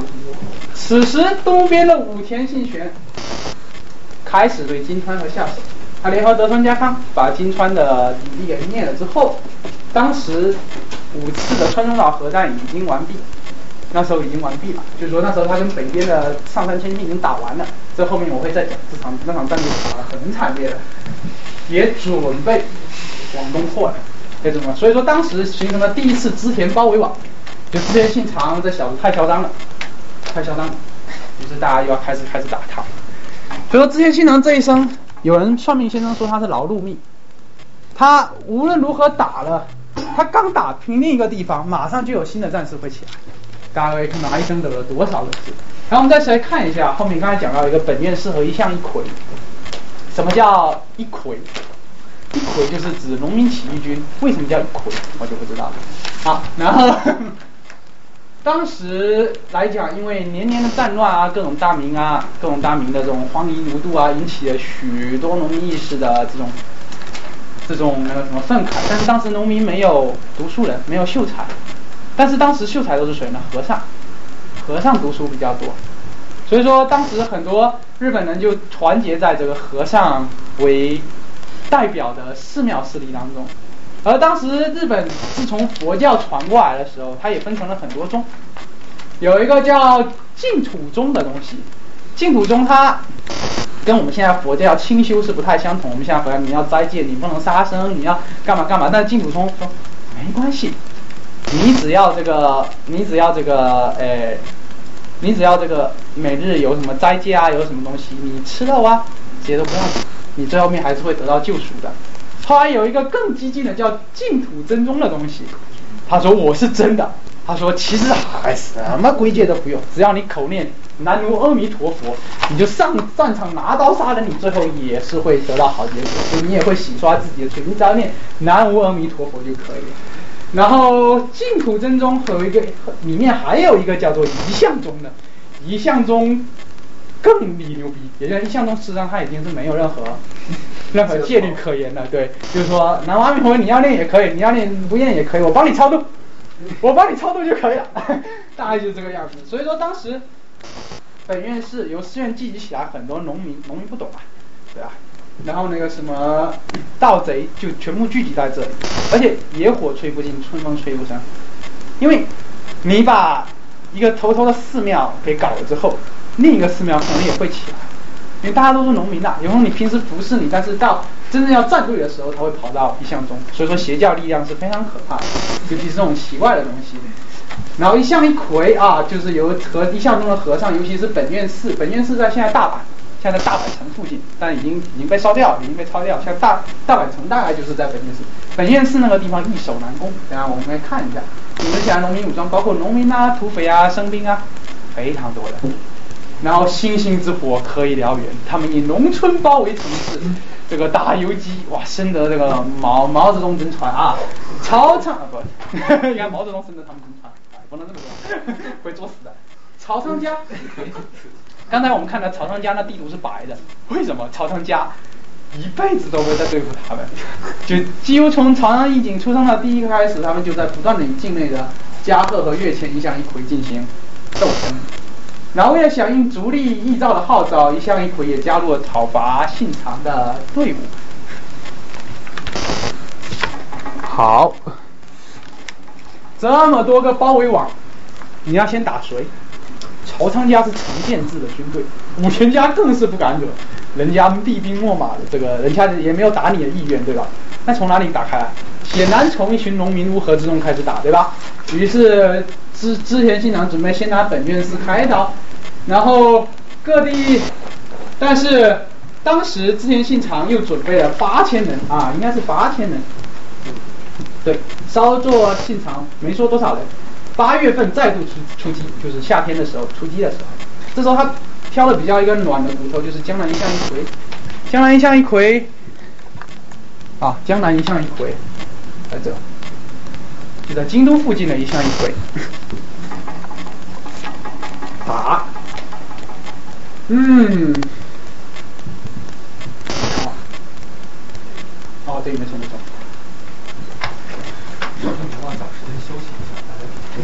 哎，好，可以，我再把这个 PPT 讲了吧。当时，当时织田家还曾经打过一次一向一揆，打哪里呢？打自己家门口的一向一揆，以前打过一次，自己家门口长岛打过这个，但是这一场仗打得非常惨烈，因为当时长岛一向一揆是在一个岛上，有水兵，织田家没有水军。想想，当时织田家虽然在海边，但是没有任何的水军。当时有水军的只有酒鬼一轮，还不是跟还是中立的。当时就用小三板渡河去打一向一鬼，但是结果可想而知。当时长岛一向一鬼已经装备了许多火炮，架栏栅栏架后面火炮不断的射击。特别是他长岛一向一葵发明了三段机，三段机大家应该知道吧？就是我们看到卡卡卡卡，就欧美战争的时候，敌战争的时候就是三排人，第一排棒打完了之后蹲下来装弹药，第二排开始打。对，第二排打完了，第二也蹲下来装弹药，第三排开始打。打完之后第一排又起来又开始打，就类似于连发的这种这种战术，啪啪啪啪。虽然说有人说三段机是织田信长发明的，但是其实不是，织田信长其实是当时的长岛一向一葵发明的。但后来织田信长把它学过去了，所以说织田信长过人之路在这里，对吧？打了一次，损了一个重臣和两个弟弟，所以说织田信长这个对这个对这个一向一揆可以说是恨之入骨，于是他就拿这个来来开刀啊，那个什么。各地一向一揆立马启动，鏖战牵制了织田信长。长岛一向一揆当中，森可成和织田信长的两个弟弟全部战死。森可成反正是一个跟随织田信长非常久的一个大将。前有两家联军在这里，后有本院士，本院士在大阪准备打过来了。一向东一回，也还有个不安分的内鬼子立照。当时织田信长被人打得到处乱跑，最后面压在了体位山下。比瑞山是什么呢？现在京都市啊，这是京都西郊的一座小山，这座山非常的漂亮，在这里可以看到日本最大的琵琶湖，最大的湖西我还看到京都的全景，大家有空可以去看一看。就在一家三大林场之一，就比瑞山还是日本三大林场。林场中的本本山。对，天台中的本山，日本三大林场之一。三大林场，林场就是目的。有个叫孔山林场，还有个就是比瑞山林场。当时市面上有个严立寺，几乎包了整个山头，当时就被拼到在这个，在在这个底下动弹不得。哎，此时出现了一个很奇怪的东西，织田家说：“我看我打不过了。”于是他就搬出了知名大将军足利义昭，说：“我要开始讲和。”这这这明眼人一看，这织田家就不行了吧？再打打，等撑到武田过来的时候，织田家灭亡是迟早的事情了。没想到。朝仓和前景答应了，而且答应不仅答应了，前景还让了好几座城池给了。就前景说，我彻彻底撤出琵琶湖一带，就琵琶湖，他本来在琵琶湖北边江北，其实还有前景的一些城池，但是他全部撤出来。但是很奇怪，其实这次也是日本战国历史上的一大桩悬案，就是为什么朝仓和前景在这么好的形势下却要退兵？所以有一说是说啊，朝仓义景比较。这个人呢，他是没有多少心，就没有多少想要打的心。他认为说天下平安无事最好，他不想得罪太多人，所以说他说哦，士兵劳顿啊，我们退兵吧，就不要逼人太甚，狗急跳墙还是怎么样。也有说秦景朝呢，他其实当时是跟信长说好了，信长都给他送了一个这么漂亮一个老婆了，但是后面为了为了世世世家而那个什么撕毁盟约，应该是欠信长一个人情，所以秦景家给了信长一个城池。但是我感觉秦景长呢不像是一个这么迂腐的人，然后也有可能是当时一向一揆，因为当时一向一揆，之前信长打本院士之后，就一打之后，世界不是世界各地，全日本各地的一向一揆全部动员起来。当时我们也看到一向一揆几乎遍布日本，半个日本。所以说可能他们他们怕说，如果这样子再打下去，一向一揆中牛逼了之后，可能自己家的一向一揆也会内通本院寺，然后前后夹击自己的军队。所以说于是决定商量退兵。但是无论如何，历虽然历史不容假设，但是无论如何，当时在织田信长仅余数千人被压倒在比瑞山的情况下，曹昌和前景两家退兵绝对是一个错误的决定。好，那我们先休息一下吧。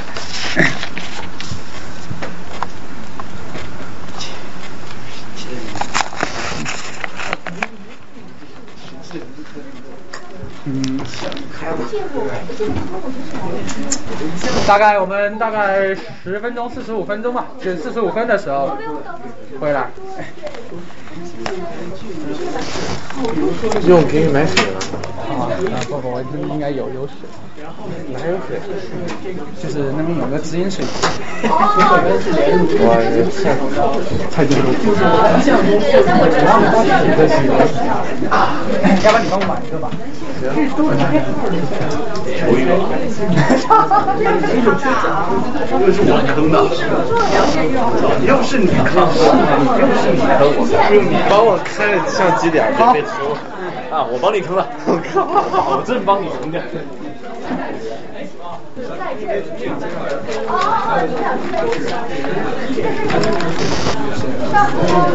原来是在哦，没有搞清楚。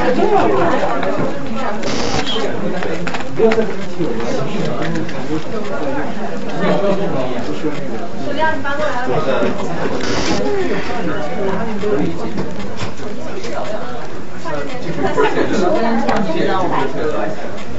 以最后点名的时候都可以一个位置，偷偷带着这个，他也不用。人。家跟我说，然后那个那个那个主办人，他是讲讲到晚上就，大家就气氛不是很好，让他把我加了，拉我。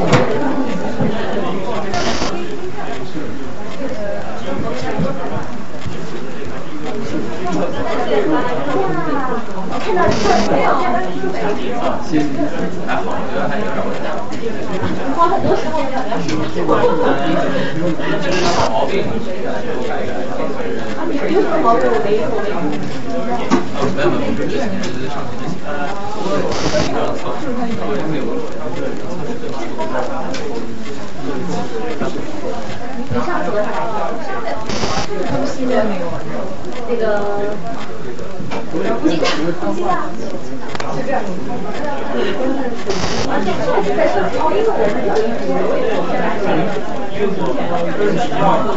老熟人肯定一定还要夸奖。哎，看你那个群是吧？微信群能不能加我一下？我们的群是咱们改进的。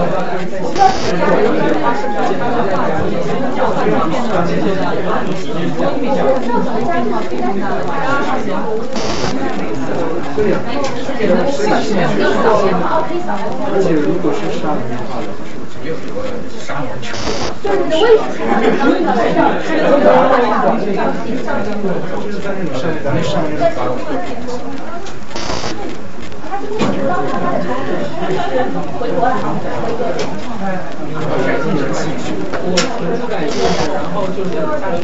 对，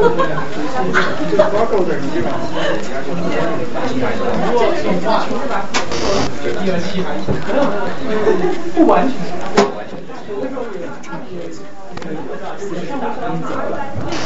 不完全。不要买股票，那我就纽约大学是多少？而且理解吧，因为都对，太夸张了，好记，每次都出现。他们有自己的楼吗？有有有，有没有自己楼？跟新海一样，加一起。对，还有三重马。我还是觉得，我还是觉得这个关于那个。我就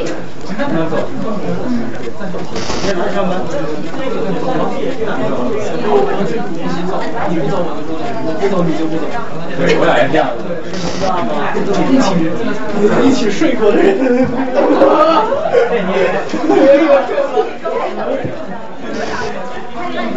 盖了一辈子。没盖一个被子，背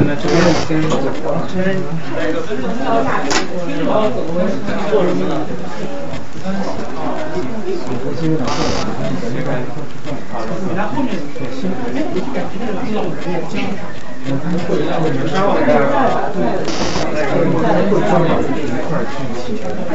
有些东西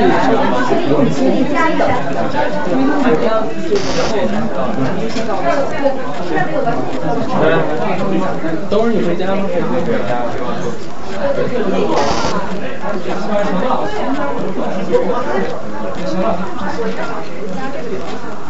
呃，这个人是谁？啊，这个哦对，他会，他是学校的，对对，我在那边。对对，你你有点失落。他说他在他在密生也办那个什么，好像是。他知道是他就很喜欢搞这个。就天威她老公也是喜欢，对，就是原来就是天威也是，天威是有啊。是吗？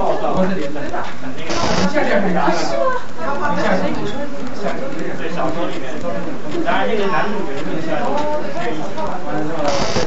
本讲那么高潮应该是在中日战争那里，因为中日战争那一块也是另外一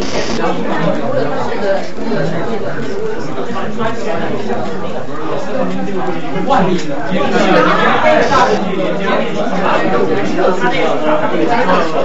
还有到五点钟的。在一个桥的樱花月夜，然后那个晚上。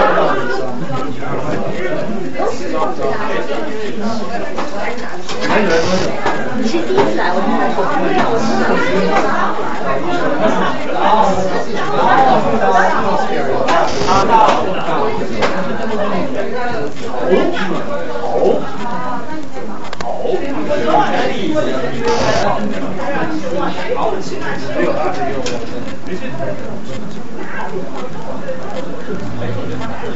表演，我感觉那个表演，我感觉他那个一定要比那个国内那个。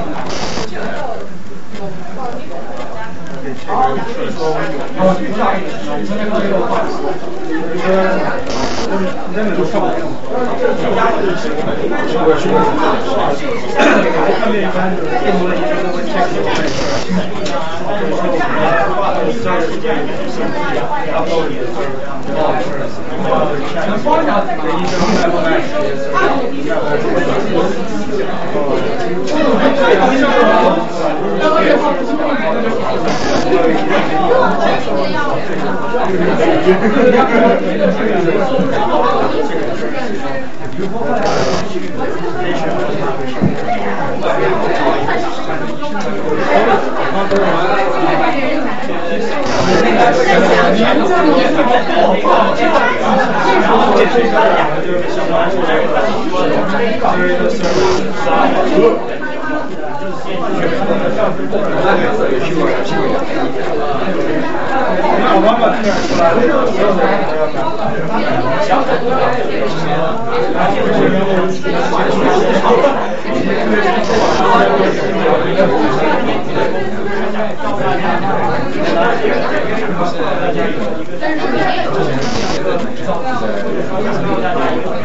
下课休息。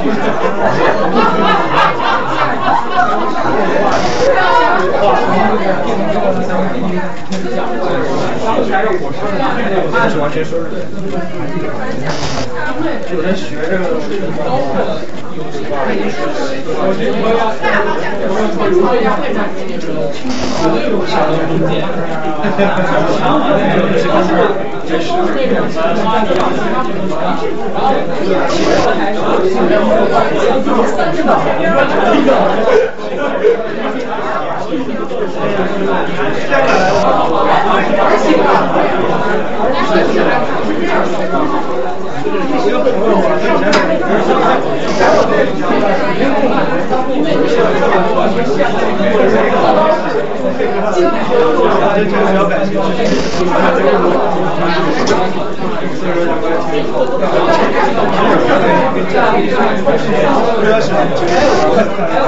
学习一样的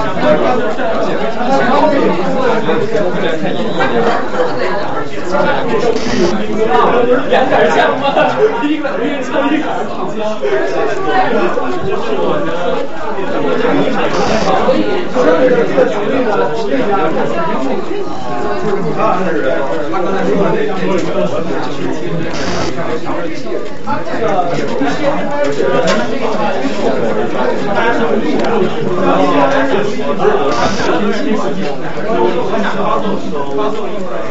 啊，一休是那个啥，应该是南北朝时期的，南北朝时期。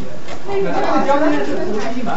对对，独立一条纸，因为因为就是那个他刚写刚写了很多独立嘛，就等于说是把我们可以那是那是几年的时候，那他有有独立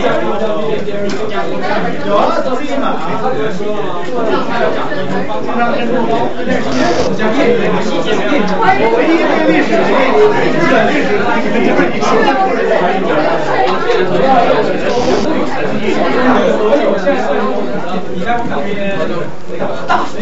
然后就是然后就是那个那个中抗日援建，真的第一次拍上日本，像红角那是那个日本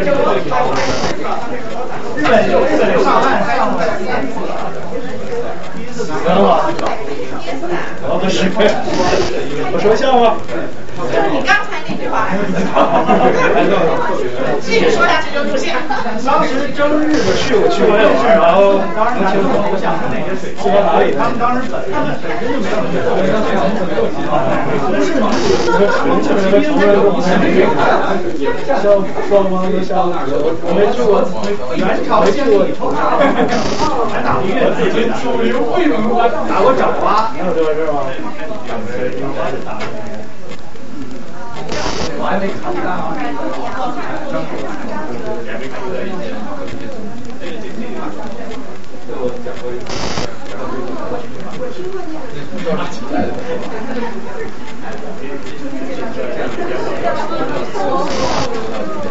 我还没看到。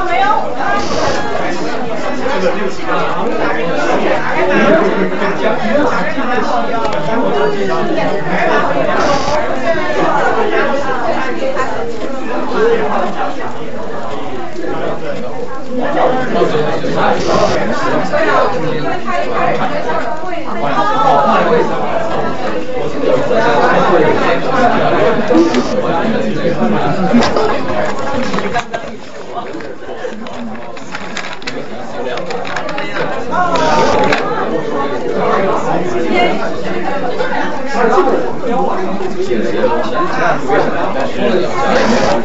没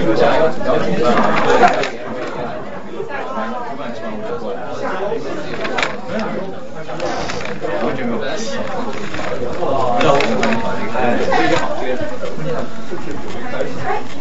来啊，我们也准备开始了，大家坐地。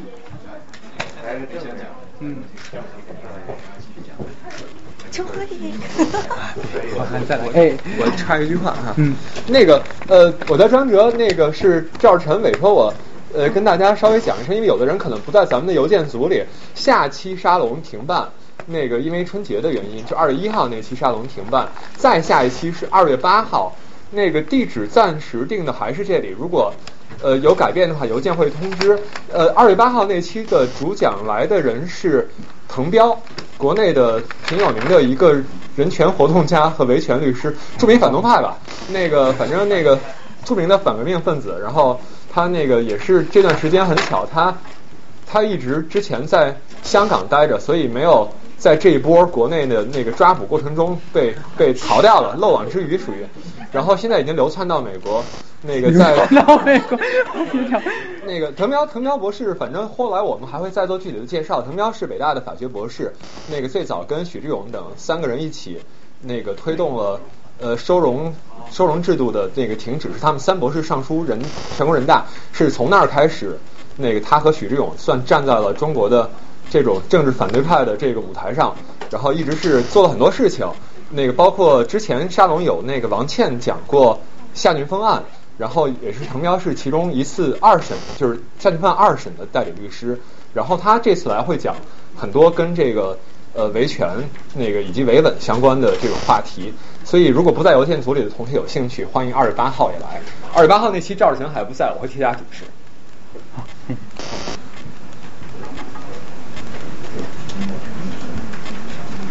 啊，嗯。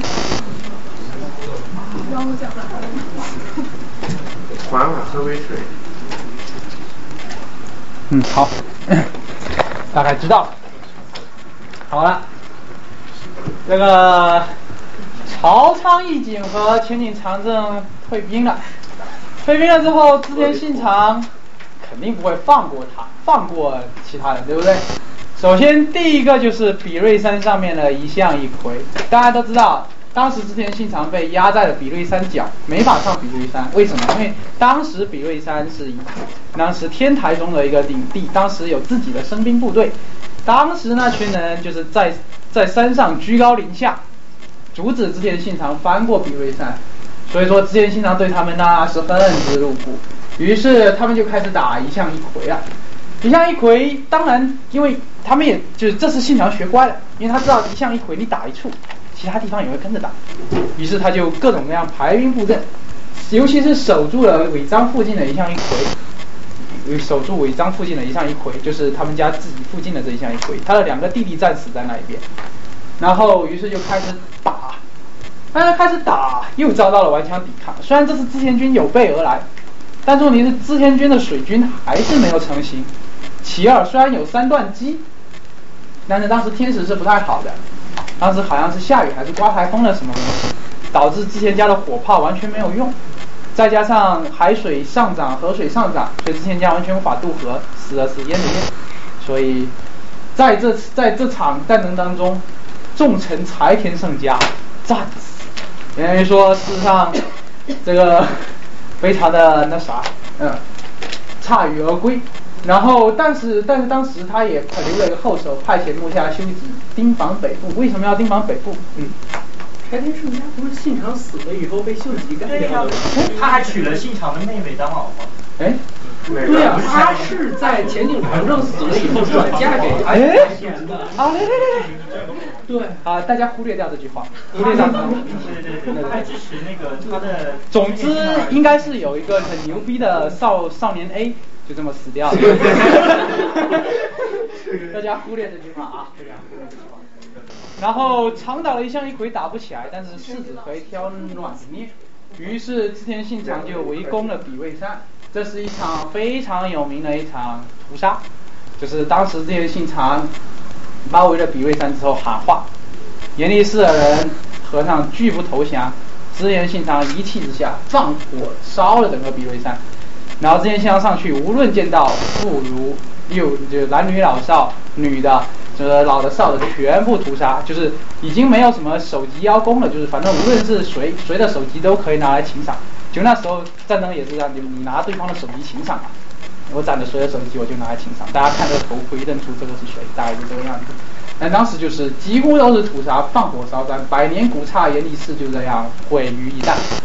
然后呢？于此，这个信长就获得了一个外号，叫做第六天魔王。而也，第六天是从佛教中一个，就是信长大魔王。第六天是怎么说呢？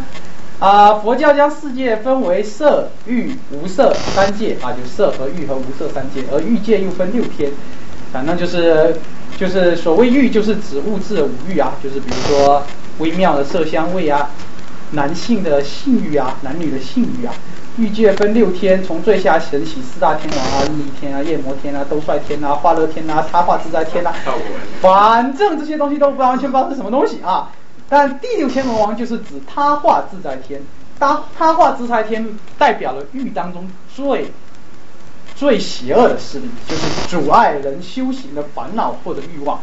也等于说他封了一个第六天魔王，就类似于就是说类似于就是说他正把他封为了佛教修行的最对立的面，类似于说西方的这种撒旦的这种角色，所以说从此之前大魔王这个名号也就响起来了。好，此时又有一位很重要的人出现了，他就是我们的武田信玄兄。当时 打退曹昌和那个什么前景之后，事实上前景家真是势力大减，曹昌一景已经无战之心。虽然已经派了羽柴秀吉，当时已经是羽柴秀吉就封由木下秀吉守住了北边的曹昌，就曹昌家，但是曹昌家也没有组织特别有效的进攻，就防止他在打一向一揆的时候，对吧？后防空虚，烧比魏山的时候防空虚。但是此时，那么织田信长刚喘息没多久，从东方又来了一只猛虎，这就是武田信玄啊。武田信玄原名是叫武田晴信。后来剃度的时候，法名就叫做信玄，传说中是源氏的后人。他们一家武田家在甲斐国，甲斐国就现在的山梨县，就是东京市郊，这都是很山的地方。一个叫甲斐的地方呢，然后已经延续了十八代，到他现在是十九代，现在是十九代，可以说可以说是非常的这个这个这个那个什么，哎，非常久。据说在。呃，信玄呢，他虽然是一个长子，但是问题是，他老爸好像不太喜欢他，不知道为什么，反而喜欢他的弟弟叫武田信繁。信信虎这人呢，也是为人比较暴力的，其实跟斋藤道三可能没什么区别，反正也就是一一点一有小错就把人家给砍了，大家就这么，整天穷兵黩武，好像要争霸。要争霸。那时候，甲斐和那个什么上三家在争信浓这一块地方。信浓是什么？信浓反正可以理解成一块都是山的地方，日本最雄伟的山脉，一旦山脉就是穿着那个什么信浓翻国而过的，平均高度都在两三千米左右。你说这一块地有谁要啊？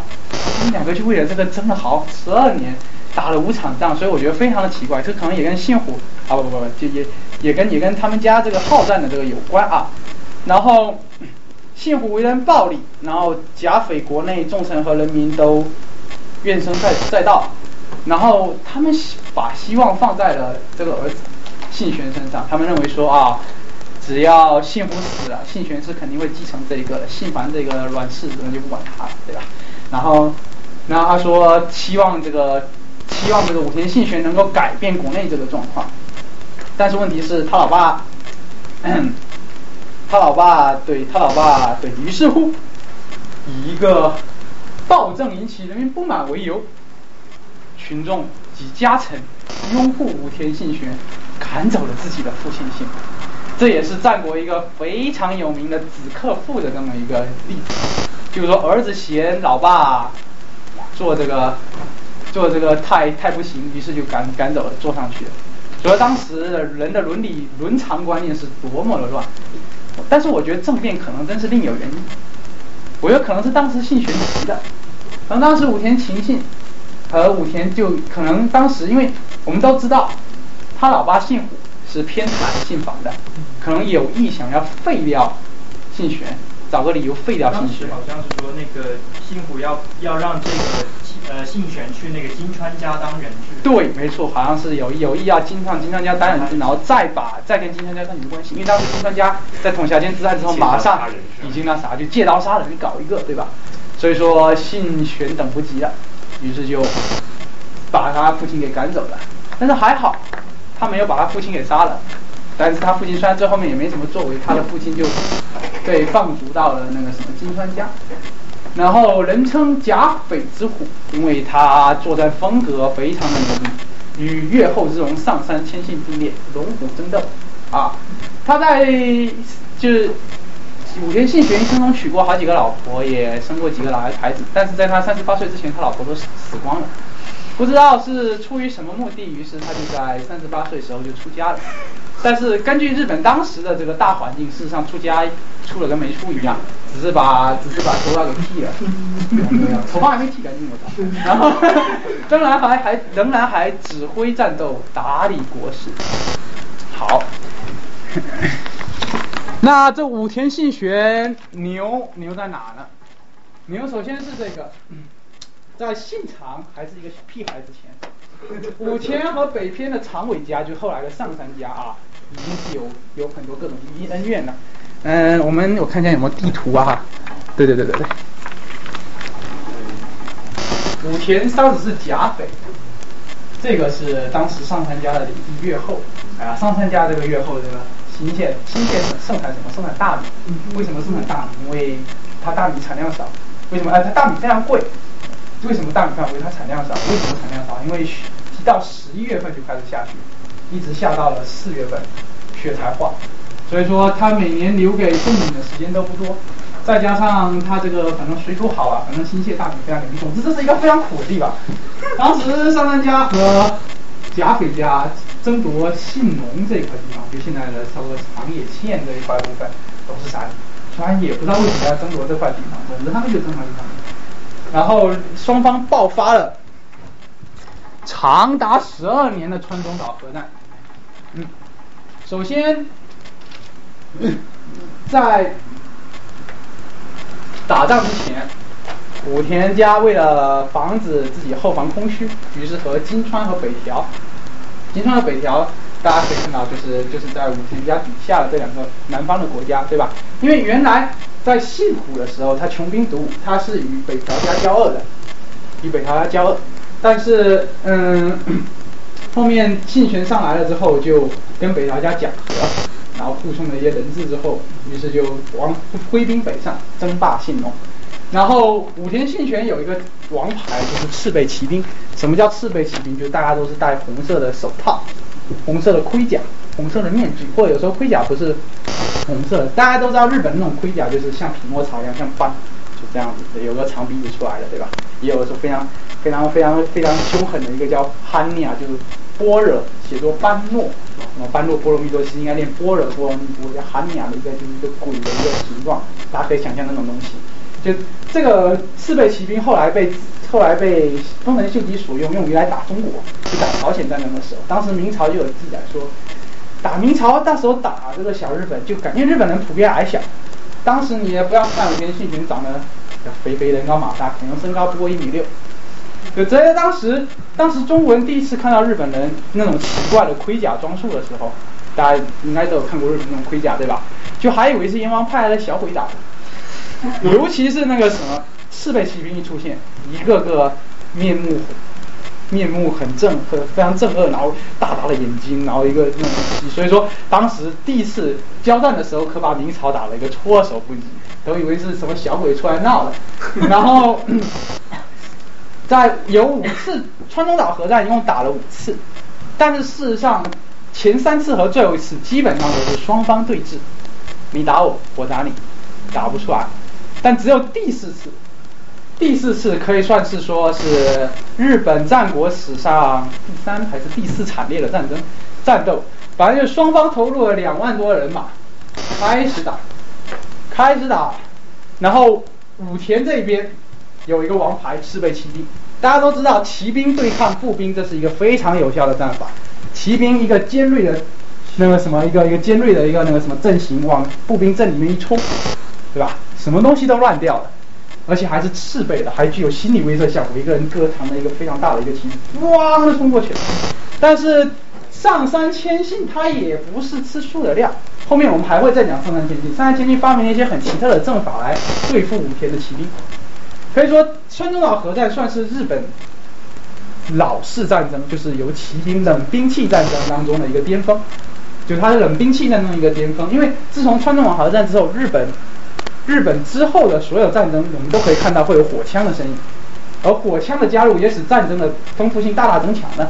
到时候我会再说啊，因为这一场这是一个描述一个川中岛核战的一个一个呃一个部署啊。当时是大家可以看到是双方的本阵都混杂在一起打的，都本阵都混杂在一起打的。实际上，因为川中岛核战它的规模特别大，所以我也不好讲。但是可以确定的就是他们两个本站都可以混杂在一起的。大家可以看到，这是上杉谦信骑马，拿着一个刀砍向武田信玄。武田信玄用什么挡住呢？用一个铁扇子挡住。就是这么描述的，也就等于说当时，当时也可能也是犯了跟金川议员一样的错误。武田信玄当把自己的本站暴露在上杉谦信面前，上杉谦信一个本站，一个快马杀向前，开始乱战。但是武田信玄其实非常的运气非常的好，据说当时就是第一次上山千金杀过来，然后他的部下帮他砍了一挡了一刀，第二次他用扇子又挡了一刀，第三次上山千金没砍到自己摔下了马。哇，总之无论怎么写。上山千信就是说，上山千信就是没有打到武田信玄，所以可见其实上山千信就上山千信被人称之为什么军神？日本被称之为军神的只有三个人啊，但是但是从这场战役看来看，这个上杉谦信好像武功也不咋地。嗯，来，我们重温一下地图啊，这个就是这个样子。有人说他们两个打的难解难分，最后面。好，统辖舰之战之后，金川议员战死，实力大大削弱。信玄趁机在德川家康之后占领了那个什么骏河的一部分，哎，赶紧蚕食一下。然后北条氏康就是就我们北条他在这里伊豆半岛这一边，就当时他跟武田是结武田金川和那个什么和那个北条是结盟的，看他不过，与上杉家就是就北边就是他的宿敌。结盟，结果吃了败仗，临死前就改变主意要渡北条氏政，说这个重修两国之好。所以你看当时为什么会加这句话，其实就当时就是说，当时同盟关系其实是非常的亲的，即使是互送了人质，其实可能经过两代人之后，他们国际的局势就马上就变了。但由于在川中岛之战最后是由幕府将军讲和的，就是因为打得太惨烈了。于是，而且双方也有说不想再打的这么一种欲望。于是，冲岛庄已经耗去了上杉家大部分实力，上杉家彼时决定西征能登半岛。能登半岛在这，是挑软枝，上杉家原来走，准备往这走，往这走。然后，于是武田信信玄其实已经没有什么后顾之忧了。当时正好是信长上洛刚打完，镇压完一向回之后，然后于是武田信玄决定西征。他就决定西征。好，武田信玄决定西征，于是这两家战国大名就开始打起来了。打起来了，我们来看一下啊，德川家康为什么家庭比较悲剧呢？他为什么非得要放信长呢？其实最悲剧的原因就是因为，无论东边走西边，西边走东边，在打到信长领国之前，所有人都是要通过德川家康的土地的。所以说，至少在战国前期，德川家康没有任何的建树。为什么？因为他在他领上所经历的战斗是特别多，而且很多这时候战斗往往他不是主角，往往有可能是织田军和信玄军在不断的拉锯，金川军或者和信玄军不断的拉锯，他自己根本没有办法，或者说这块地方山河这块地方根本没有办法屯粮做大，人口打仗人口是一件很重要的事情。所以你看，前期德川家康带的兵通常都是两千、四千、两千、四千，非常的少。但是没关系，反正人家会牛逼起来。最开始，二者是以天童川为界，这里，或者还有一还有一条界是天童川到大井川为界。五年信玄做过来了之后，他决定先取二羽城。这是一个很明智的决定。为什么二羽城它是两条河的？就节点，上面这些都可淌水而过，对吧？有的你打进去很容易，虽然打进去很容易，但是打回来也很容易。但是鄂羽城正好是淌水而过的分界点，就跟当时台伯河上的罗马是一样的，就是淌水和能够淌水而过和必须坐船而过之间的分界点。于是他取下了鄂羽城，然后当时德川家康。武田信玄当时召集了多少兵力呢？嗯，我看一下啊。武田信玄当时召集了大概三到四万的兵力，号称啊，其实也差不多一万多两万多，但是武田信玄这人做的比较实在，估计就两万多人。但是当时鄂宇城的守军只有一千，一千这个没有办法，于是很快就被本来德川家康是说哦派兵一千进去，认为说即使是好几万的人军，但是其实只要是城里面有两三千个人坚壁清野，是很很经常的事情，坚壁清野就很容易守，守到三个月，等织田信长的援军来了，这一切就非常好，对吧？但是问题是武田信玄。他之所以他可是跟上杉谦信打了好对射多年的好基友啊，对吧？他跟军神交手那么久，他还能还不能看出你德德川家康的这点小计谋？于是他就采取了一个非常，他就筑堤坝。因为我刚才说鄂宇城是旁水和深水的交界处，也等于说它其实上游水是非常浅的，筑一个堤坝，把它引流到别的地方去，城中断水源呢？城中断水源呢？怎么办？哎呦，一听这个这个他想不到啊。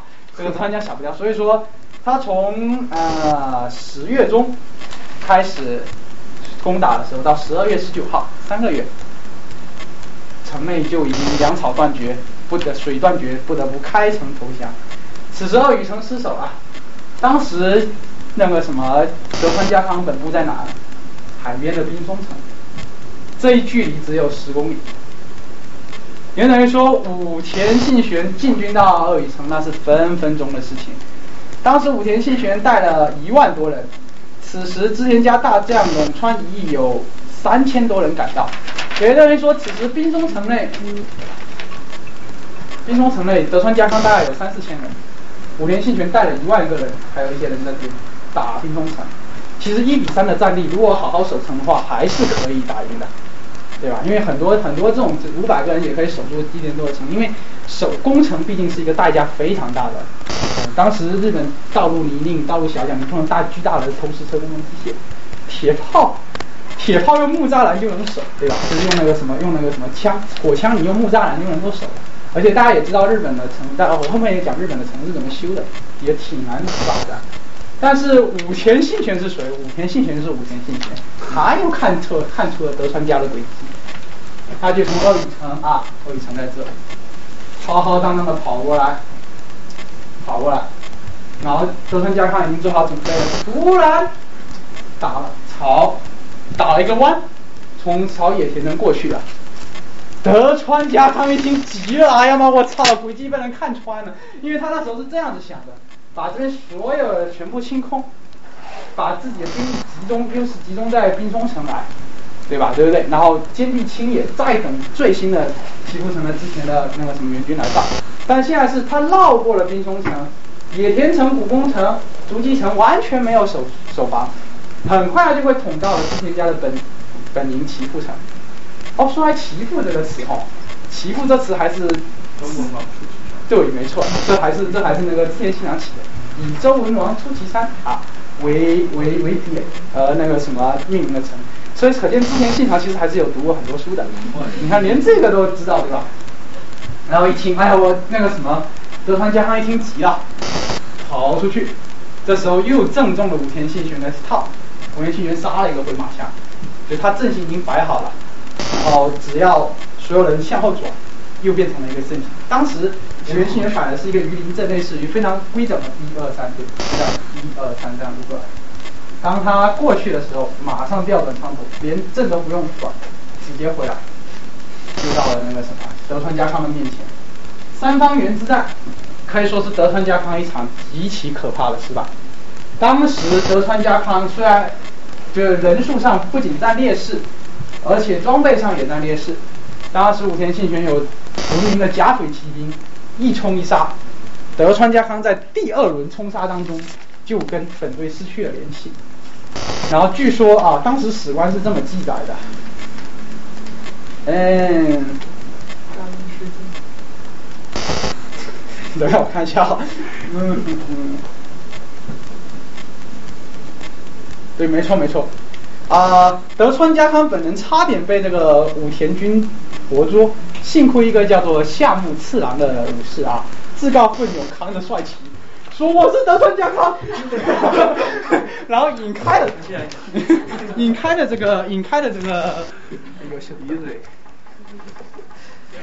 引开了这个德川呃引开了武川信玄的这个什么武田信玄的兵队，然后据说那时候呃看一下啊，对，没错，家康才得以一个残兵败将逃回了滨松城，夏目次郎很毫无悬念的就这么战死了，然后据说死里逃生的家康吓得屎尿拉了一个裤子，就吓尿了屎尿了一裤子，啊，我就很佩服啊，你说当时。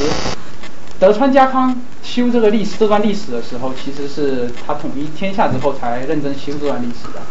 当时德川家康也是天下之主，你说一个史官敢写敢敢这么写自己的主，当时主公吓得屎尿横流，差点命丧黄泉。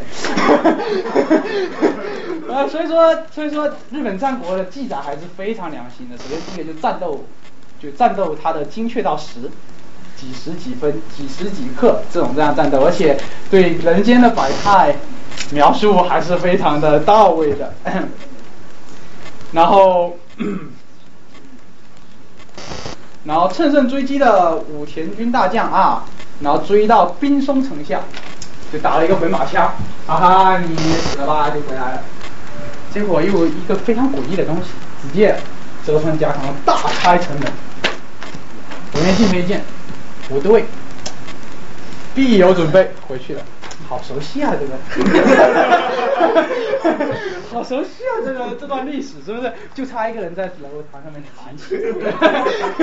所以说，德川家康急中生智，用一个 用一个那个什么空城计，把武田信玄给搞走了。但是事实上，可能武田信玄那时觉得穷寇莫追。对吧？可能如果你还在兵中城死战的话，到时候织田军的人过来了，那岂不是就更好更难打了？他认为冰霜城迟早是要陷落的，倒不如直接过去直捣其腹。这其实都对，他爱怎么搞，其实都对。嗯。可能因为那时候信玄身体也很不好，他觉得自己快挂了。哎哎，对，关于这个信玄这个事情，对。然后呢？一九七三年一月三日，刚过完一个快乐春节的春节刚过，正月啊，五联军开到了野田城下，正准备打的时候，因为当时野田城全部空军只剩下四百多人，突然撤兵了。为什么？据说武田信玄病倒了。哎，这就很奇怪了。武田信玄病倒了，就。所以说当时不打滨松城，也有刚才说的，就是说当时可能武田信玄的那个什么，嗯，不是黑泽明的电影《影武士》是？哎对对，这我再说我再说我再说，对对我再说这我再说我再说，这个肯定是 对对对，哎呀都剧透了真是，对，武田信玄就这么病倒了，然后于是大家就退兵了，但是我觉得病倒是被病倒归病倒，按照加菲骑士的尿性对吧，肯定会继续冲。所以说刚才他说黑泽明有也有人一说就是说，当时在打兵工城的时候，五连信玄不小心中了一个铁炮，然后哇身受重伤，就躺在那里哼唧哼唧，后面感染而死，就是最后面而死，感染而死。反正无论如何，武田信玄带着这么强大的军队，一路势如破竹，把德川家康打得死尿横流，很有可能一下子就端掉了织田信长的老巢。但是出师未捷身先死。真是人算不如天算呐！真的是人算不如天算。于是，一代枭雄武田信玄，事实上还没有真正跟织田军交手之前就病倒了，就已经死了。所以说，织田信长还是有点遗憾的，还是有点遗憾的。所以说，这个真是战国，真是世事难料，各种各样的东西都有。然后。五年信玄死后，做了一个比较聪明的决定，就是说我要隐瞒我的死讯，因为否则各路各种各样倒，对吧？对不对？隐瞒这边死讯，这是一个很好的计策，但是却害死了足利义昭，知道吧？因为三方原大大战是一场捷报，传到了京都，哇，足利义昭感觉非常良好，说这个王师很快就要来解放我了，然后于是他开始自己的作死计划，然后那个什么。信玄他已经开始在京都联系各种各样的人，等信玄信之前信长过来的时候，对吧？马上无花打，然后然后那个迎接这个信玄。结果新玄死后，武田家马上撤兵，当时他还不知道，但是当时消息灵通的各大大名，之前信仰什么，其实已经探觉到这不对。势头这么的甲斐其实为什么会退兵？只有一个原因，就是主将死了。只有一个原因，因为只有一个原因，肯定是主将死了。于是，因为如果是上官千里打过来，那么因为当时两军距离非常近啊，那么那么至少如果是后方他后方出乱，那么至少消息应该是同步到达的，对吧？因为他两个非常近，但是现在是突然武田家撤兵了。但是自己却没得到任何消息，那肯定只有对方大将死。于是，于是足利义昭等来的却是织田的大军，然后足利义昭尿，没有办法，只能只能自己哎，我该死啊，我该死啊，签订一个不再造反的协议。你说一个当时一个征夷大将军向一个地方大名签一个造反协议，哈哈哈哈哈哈，呵呵呵呵呵呵呵，但是。足利义昭这个傻逼，这当时可能在京都御所，可能是我觉得可能绝对是织田信长有意隐瞒很多很多的消息，就是可能透露给足利义昭的信息往往往都是不全的，所以说他一直以为武田信玄会过来解放自己，于是足利到忍不住再次作死，忍不住再次作死，其实也还是一样，也是说突然扛起了大旗，就是把之前安插在身边的眼线全部绑起来。说扛起了造反大旗，说这个这个织田信长你的死期到了，我的西路什么毛利家的啊，那时候毛利家已经跟你几家打完了，结果毛利家会很快过来支援你，你很快就要死翘翘，哈哈哈哈哈。结果再次等来了之前信长的大军，于是他再次又被那个什么绑住，但是这一次之前信长没有饶过他了，把他流放到了山河三国。但为什么信长不杀他？就是因为原来有个松永秀久。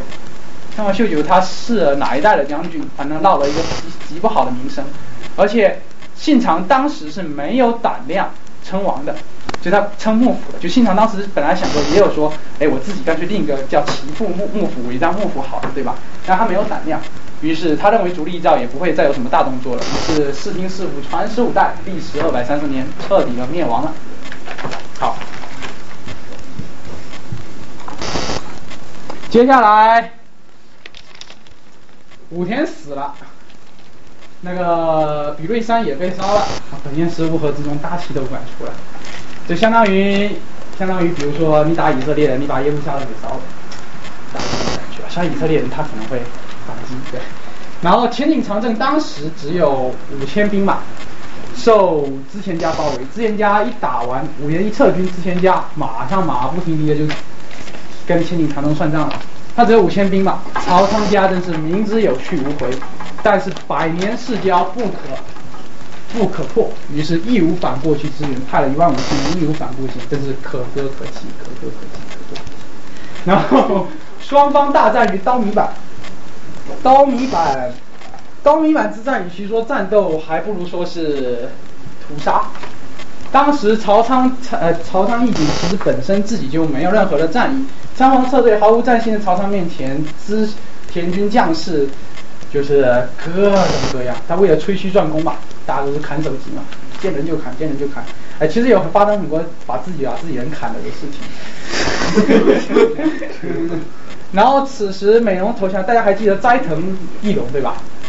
斋藤义龙他还有个儿子叫斋藤龙兴，那时候是投靠他的，然后也做了刀下之鬼，于是斋他的老丈人斋藤家绝后了，太狠了，把自己老丈人家给绝后了，许多朝仓家的家臣看见大势已去啊，纷纷投，纷纷背叛，不是投靠之前家，就是回老家结婚，就是这个样子，然后曹商家几乎可以说是崩溃了，然后。曹商家的死呢，其实是挺悲剧的，因为曹商家，曹商家本身是一个当地的一个名门，我这里简单介绍下曹商家。曹商家当时是一个当地的名门，曹商家他以纪律严明为主，当时有一个曹仓十七条，十七条具体不说是什么，就类似于当当地的家法。当时我们都说各地大名有立法，对吧？那么曹仓家的十七条就是作为当时大明家法的样本。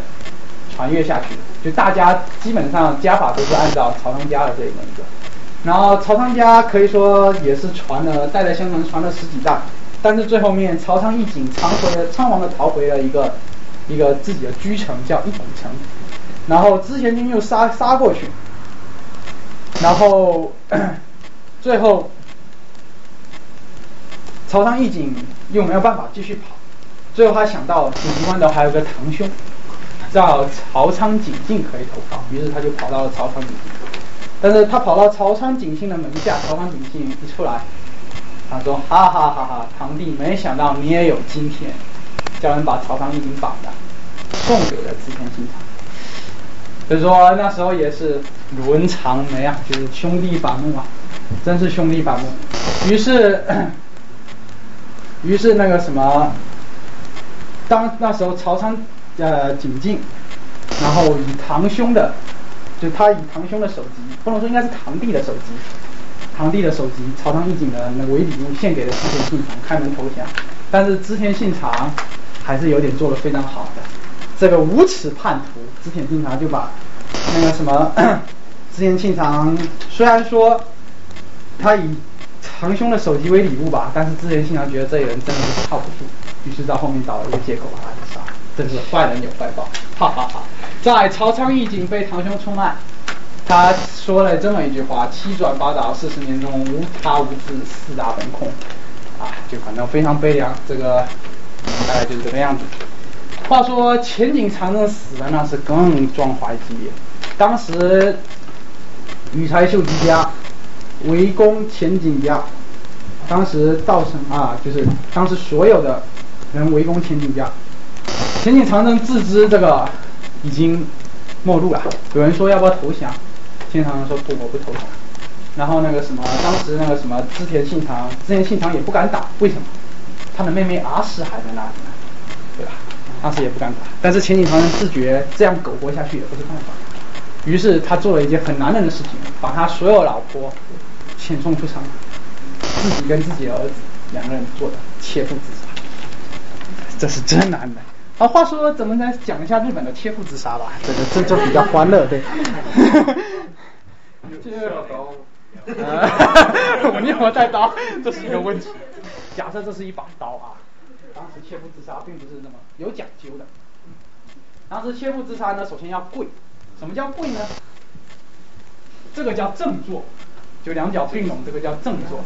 跪是这样子跪的，两脚张开这样子，这样才有道歉的诚恳的意思啊。那时候自杀的时候有两把刀，一把叫太刀，这么长；一把叫肋，一把叫肋叉还是斜叉，我忘了，这么这么多。那个什么切腹用那把斜叉，肋叉吧，叫肋叉会比较好，这么大，呃，这样从右滑到左或者从左滑到右，随你随你便。然后那个什么，而且大部分武士是用有一字滑，也有十字滑，也有米字滑。但是大部分人通常拉到一半就撑不住了。当然，如果你如果你觉得这特别爽的话，你也可以画一个心形。I love you 的。但是通常通常大部分就是。滑到一半，要么看到自己的肠子流出来晕厥过去，要么就是因失血而晕厥过去，或者说没有力气再自己滑下去。此时在还有一把太刀，对不对？那把他他就旁边有个借错人，就一刀嘣把他的头给砍下来。那就有个问题了，这个死法有那么多种，为什么当事人非得要选择这么痛苦的切腹自杀？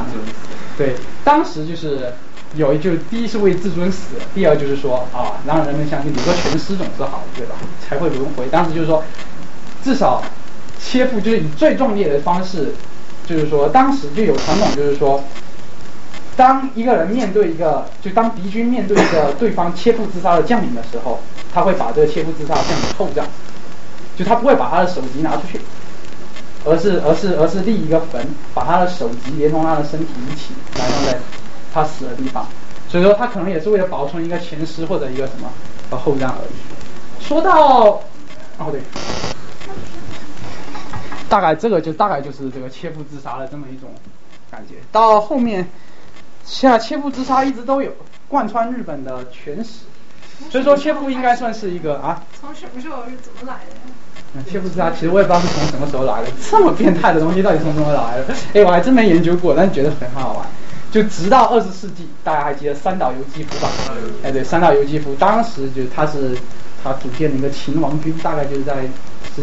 十九世纪啊，二十世纪六十年代那个样子，反正是一个非常右翼的一个组织。然后当时他有感于战后日本人的各种堕落，然后于是他就登上了，他就带着他的亲卫军攻进了日本自卫队的一个反正一个办公室吧，然后要求日本什么正常国家化什么，讲完了这番话之后就切腹自杀了，可以算是日本最后的男人。现在的现在的日本啊，不说。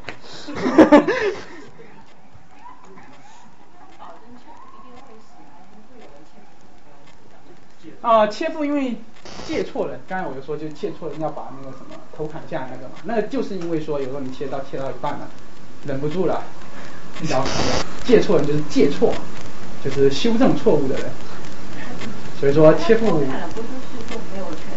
埋在一起。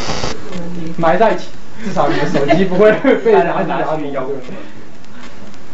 好，嗯最后我们再来看一下一向一揆，一是长岛一向一揆的没落，然后那我们看到为什么当时一是长岛一向一揆这么难攻，就是因为当时他们是建在一个岛上的，有一个叫什么愿金寺在这，当时无论如何都攻不下，当因为因为你没有，因为信长当时没有水军，没有足够的兵力能够投放到这个岛上，所以说当时就一直就攻不下。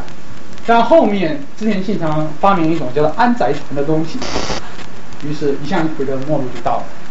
但是我们可以看信长打一向一揆，都是到一个地方杀一个地方人，比魏山屠了，江南一是一揆屠了，长岛一是一四长一揆也是屠了。究竟这个跟一向一揆有多大仇？为什么每次都要这么血腥的征讨部分？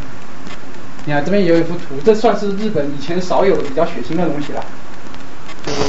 就一刀哦，这个叫做枪，压力，这个叫枪。就日本的武器有很多种，一种是，一种是刺叫剑，就是跟中国中国古代越王那种剑是一样，也是双双面的刃，对吧？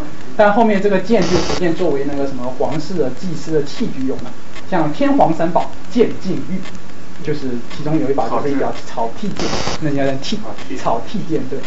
然后后面后日本武士做比较多的呢，一个就是刀，一个就是枪。刀就是我们所说日本刀啊，但是日本刀一把造价可不菲啊，对不对？你要反反复淬炼很多层钢。但是有一种就是比较好使的，就是这种枪。这种枪很像我们那个关公大刀，但是会轻很多，木质的柄，上面是铁质的那个，它可以换。最关键的是它跟刀不一样，它可以换，上面这个刀刃是可以换的。然后有的是直的，有的是弯的，这随意。你看这是直的，这是弯的。还有一种叫做矛，矛就是很长很长，比枪还要长很多，大概两三米长，然后上面再套一个尖尖的东西，那个就是用来防马、防止骑兵的。就我竖一个栅栏，然后后面矛全部放过去，插上去，然后后面铁炮手就是火枪手再打，这是对付骑兵的东西。所以说当时日本武器大概是这样的啊，当然就还有一个是铁炮。当时日本是没有重型武器的，为什么？因为第一个辎重不好搞，日本道路山区多泥泞，所以你没办法有大量粮草车运送。所以说当时日本打仗其实也没有粮草。大家看，我们好像这边所有战法都没有什么超级厚路、断其粮草这类的东西出现。但事实上，当时所有日本人打仗都是自带饭便当，打到哪抢抢抢掠到哪，自带便当。至于日本打仗吃的和当时吃的东西，我应该会在下期或者下下期讲一下。嗯。那哦对，继续说，为什么每次都会血腥的斩草除根？其实可能有几个原因。第一个是他的两个弟弟是死在一向一揆手上，第二个是他觉得这个一向一揆邪教被邪教洗脑过了，非常可怕。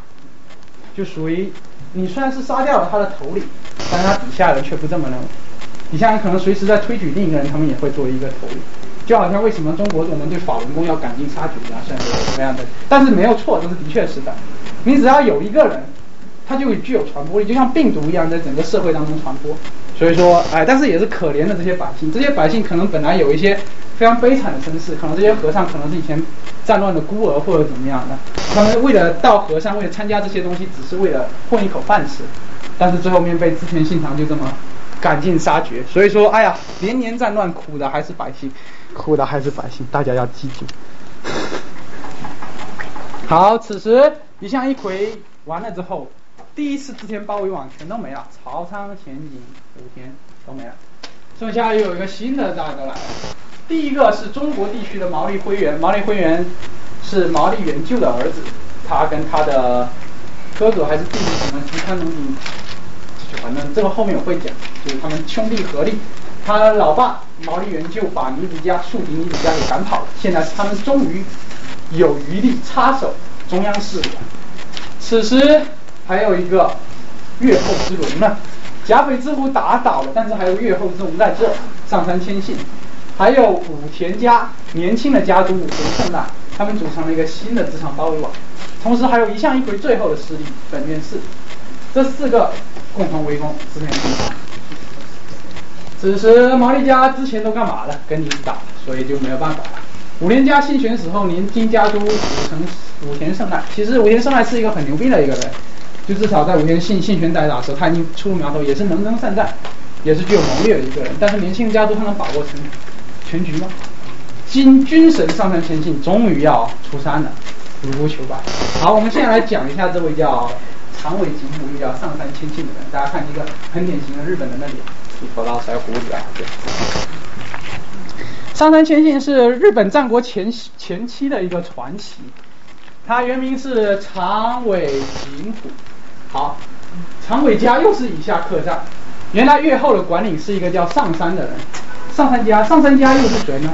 上杉家是原来越后的管理，他原来服侍的是一个是关东的镰仓的公方，就是足利家。镰仓公方足利家又是服侍谁呢？又是服侍征夷大将军京都人。那个什么足利家，大将军名义上又是服侍谁呢？服侍天王。所以说你看这个以上克下的链，大将军克天皇，那个什么镰仓公方克大将军，上山克镰仓公方，长尾又克上杉家，就相当于说一个小小的县长做到了巡抚的职位，克到了巡抚。所以说，他以下克上，实质成为了越后的管理。上杉谦信这个人，据说啊，一表人才，这个刚正不阿，非常的具有人格的魅力。他原先的家督是由那个什么上杉家的，呃，他老他兄长叫上杉景晴，还是对景晴记得。然后他十六岁就代兄长，就不能说代，应该是代替的代，因为景晴年弱多病。那年弱就非常非常多病，于是他就代兄长挂帅出征，然后他也笃信佛教，能征善战，认为自己是西香门天，就是必杀门天的转世。必杀门天是佛教当中的一个四大金刚之一，战神吧，算是战神。然后 他发明了很多护身战士，这个大家知道甲斐骑士吧，对吧？甲斐骑士一冲过去谁都挡不住，但是为了对付甲斐骑士，他就发明了几个东西。啊，第一个是鹤翼阵，鹤翼阵其实不能算他发明的，因为鹤翼阵很早就有用了。这个在大规模集团军作战中经常用到。你看，它就是这么一个摆的一个 V 字形的，敌人进来，左右都可以应援，对吧？只要一包抄就成了包围之势，消灭掉人家其实都还可以，对吧？但是这种阵型你是对付不了骑兵的，因为骑兵一个尖形的，一冲，这个阵型就马上就乱了。这是他第一个阵型。后来他为了对付甲斐骑兵，他又发明了一个叫车旋阵的东西。车旋阵非常神乎其神，它是以防守为主的。鹤翼阵如果说是以行进，因为它行进快，它这就完全是以防守为主的。本阵在正中间，周围螺旋式的旋了一圈本阵，然后有谁有谁要过来，所有的只需要转一个这一部分的军队只要转一个小角度就可以了，对吧？当当对方那个什么，当对方准备退兵的时候，你可以从车旋阵的任何一个角度把这个圆给展开，摆成鹤翼阵，对吧？或者说当 当那个什么，或者说当形势形势稍微缓和的时候，你也可以 调转阵型变成一个鱼鳞阵。所以鱼鳞阵就是介于这两者之间，可可退可守的一个东西。总之，它的一个。思想就是对抗骑兵，你一定要把你的自己的步兵集中起来，并且而且很重要的一个就是骑兵他最怕什么？骑兵他不怕正面的冲锋，最怕人从背后或者从侧面砍马，对吧？所以说你将士在阵型当中所面对的，就是说你的冲锋点要多。车旋阵就是对付骑兵，在这阵型里面，一旦骑兵冲进去。就是它，就是它四面八方其实都会有攻击点，四面八方都有攻击。比如我在这里，我正面如果是对这里的话，那我侧翼就暴露给了这个阵型。这就像有点像诸葛亮的八卦阵一样。当时大家还记得八卦阵嘛？就是就是那谁那个张合还是谁，反正就冲进去被绕晕了。其实大概就是这么一种感觉。啊，当然这些这些战士也不知道是不是真的，大家看看知道，可能真的打仗起来就乱成一团，就比谁人多，就这样。嗯，他传奇的地方还有几个，就是他信神佛，为人亲而刚正不阿。他原原先是遭兄长猜忌，因为他功高盖主嘛，老是带兵打仗的，于是他就直接决定归隐，说我他妈我不干了，你既然兄长猜忌我，我就不干了。然后到后面是最后是大家请，这种家人请才要请出来的。然后最后面是武田，那个就那上山秦呃长尾秦隐，就他老哥病死了之后，他才勉为其难的接受加入这个名字。后面由于这个这人太牛逼了，在上山县政就原来上山家的这么一个，就是关东管理上山家，已经算是一个关东巡抚这么一个非常牛逼的一个人，他觉得不行，自己再这样下去，上山家迟早落，于是他就上上闹，把自己的姓氏继承给了上杉谦信。就说从此上你就是上杉家的人，你要替代什么代代相传什么什么，成为新的关东管理。然后千信是他自己取了一个类似于一个符号法号吧，他法号是谦逊，但他其实他没有正式出家过，他只是特别信这个佛教而已。同时代有个关东武将大田之政对上杉谦信有如下评语：谦信公为之人品，八分乃贤者，二分乃恶人。哦。姿势怒气，行事怪异，是其二。除此之外，勇猛无欲，清静而无邪，廉政无私，隐隐好茶。这个是对，就是说，那个什么，那个那 那个那个上上山谦信这个人，他其实本身人品是很过关的，但是上山谦信有个缺点什么？跟郭嘉一样，好喝酒，很喜欢喝酒，一喝起酒来就耍酒疯。你说一个姓蒲的人喝酒还耍酒疯，当然是这个这个意思，还是这个意思。啊，比较奇怪的是，他终身未娶，没有子嗣，虽然领养了一个，有人说他其实是个女的，就不过现在日本什么东西都可能是女的，但是大家想想，一个一个武田信玄叫甲斐之，一个叫越后之，双方对射多年，信前老婆死光了，也就出家未娶了，这这这这细思恐极，细思恐极。所以说这个可能是战国第一桩激情案，两个相爱相杀啊。应该是他们俩都是双性恋，因为武田已经公开了他的配偶就是说板传说中当年看到他那个长得漂亮，真的是。因为这个其实大家后来史学研究也就有这个东西了，是吧？好，那就来说，大家可以信这个东西，就是说他们的确是个基佬，的确是个基佬。所以说，呃，当时乱也乱在这里。然后，但是上山谦虚他死的特别憋屈，特特特别屈。据说是上厕所的时候用力过猛，脑溢血死了。就所以说。大家一定要多吃水果，不要变质。啊，哪一天这个他死特别屈，所以说战国战国最不满意的就是，你看我们三国，大家死的都非常的壮烈，对吧？这个这个这该死的都死的非常壮烈。诸葛亮病死五丈原，病死五丈之间还做了好多事情呢，还是东行这样做法，还说一句我死后为炎帝法，多么牛逼！这个 说憋死就憋死。啊，我们再来讲一下这个这个这个关上杉家的一些细致问题，就是上杉家是怎么来的啊？就为了专心对抗南朝，足利义满决定在镰仓设立一个就是镰仓公方，由足利家担任镰仓公方，管理了能登的资山，越后就镰仓公方这个词管理由这三家，能登的资山氏、越后的上山氏和尾张的斯波家担任。后来我们也知道，资山分裂成了好多个派。然后上山是被长尾克了，斯波是被织田家给克了，对吧？就都被取代了。后来上三家就主大，主大镰仓公方管理职位，已经成了实质上领导人。但是上杉家到后面也分裂成了三内和上国两大支，越搞越乱。为了关东管理大打出手，在长尾景虎就是帮助下，就是上杉谦信的帮助下，上杉上杉家打败了上野，长尾景虎也是继承了上杉家的名号，成为新的关东管理。大概就是大概就是这样，他们克尔是这个样子，所以说长尾景虎说这人吧，嗯，我不知道他是怎么想，因为他既然刚正不阿，那他为什么还要这么迷恋权力，对这关东管理这个念念不忘呢？好，我们再来看一下，此时织田信长，我们刚才又讲到了织田信长，新织田包围网是吧？新织田包围网，按理说，其实如果织田信长不出兵的话，其实各家是没有理由去出兵的。因为毛利元就刚打完，武田信长死了家督，武田家死了家督，还有一个上杉家，自从武田信玄死了之后，那是独孤求败，认为自己的基友没了。也没什么兴趣，大概这个样子。反正那时也没有什么动作，但是年轻气盛的吴天胜呢决定先发制人，率先对德川家发动攻击。这就是日本有名的长筱之战。长筱之战是日本历史上最为惨烈的一场战斗。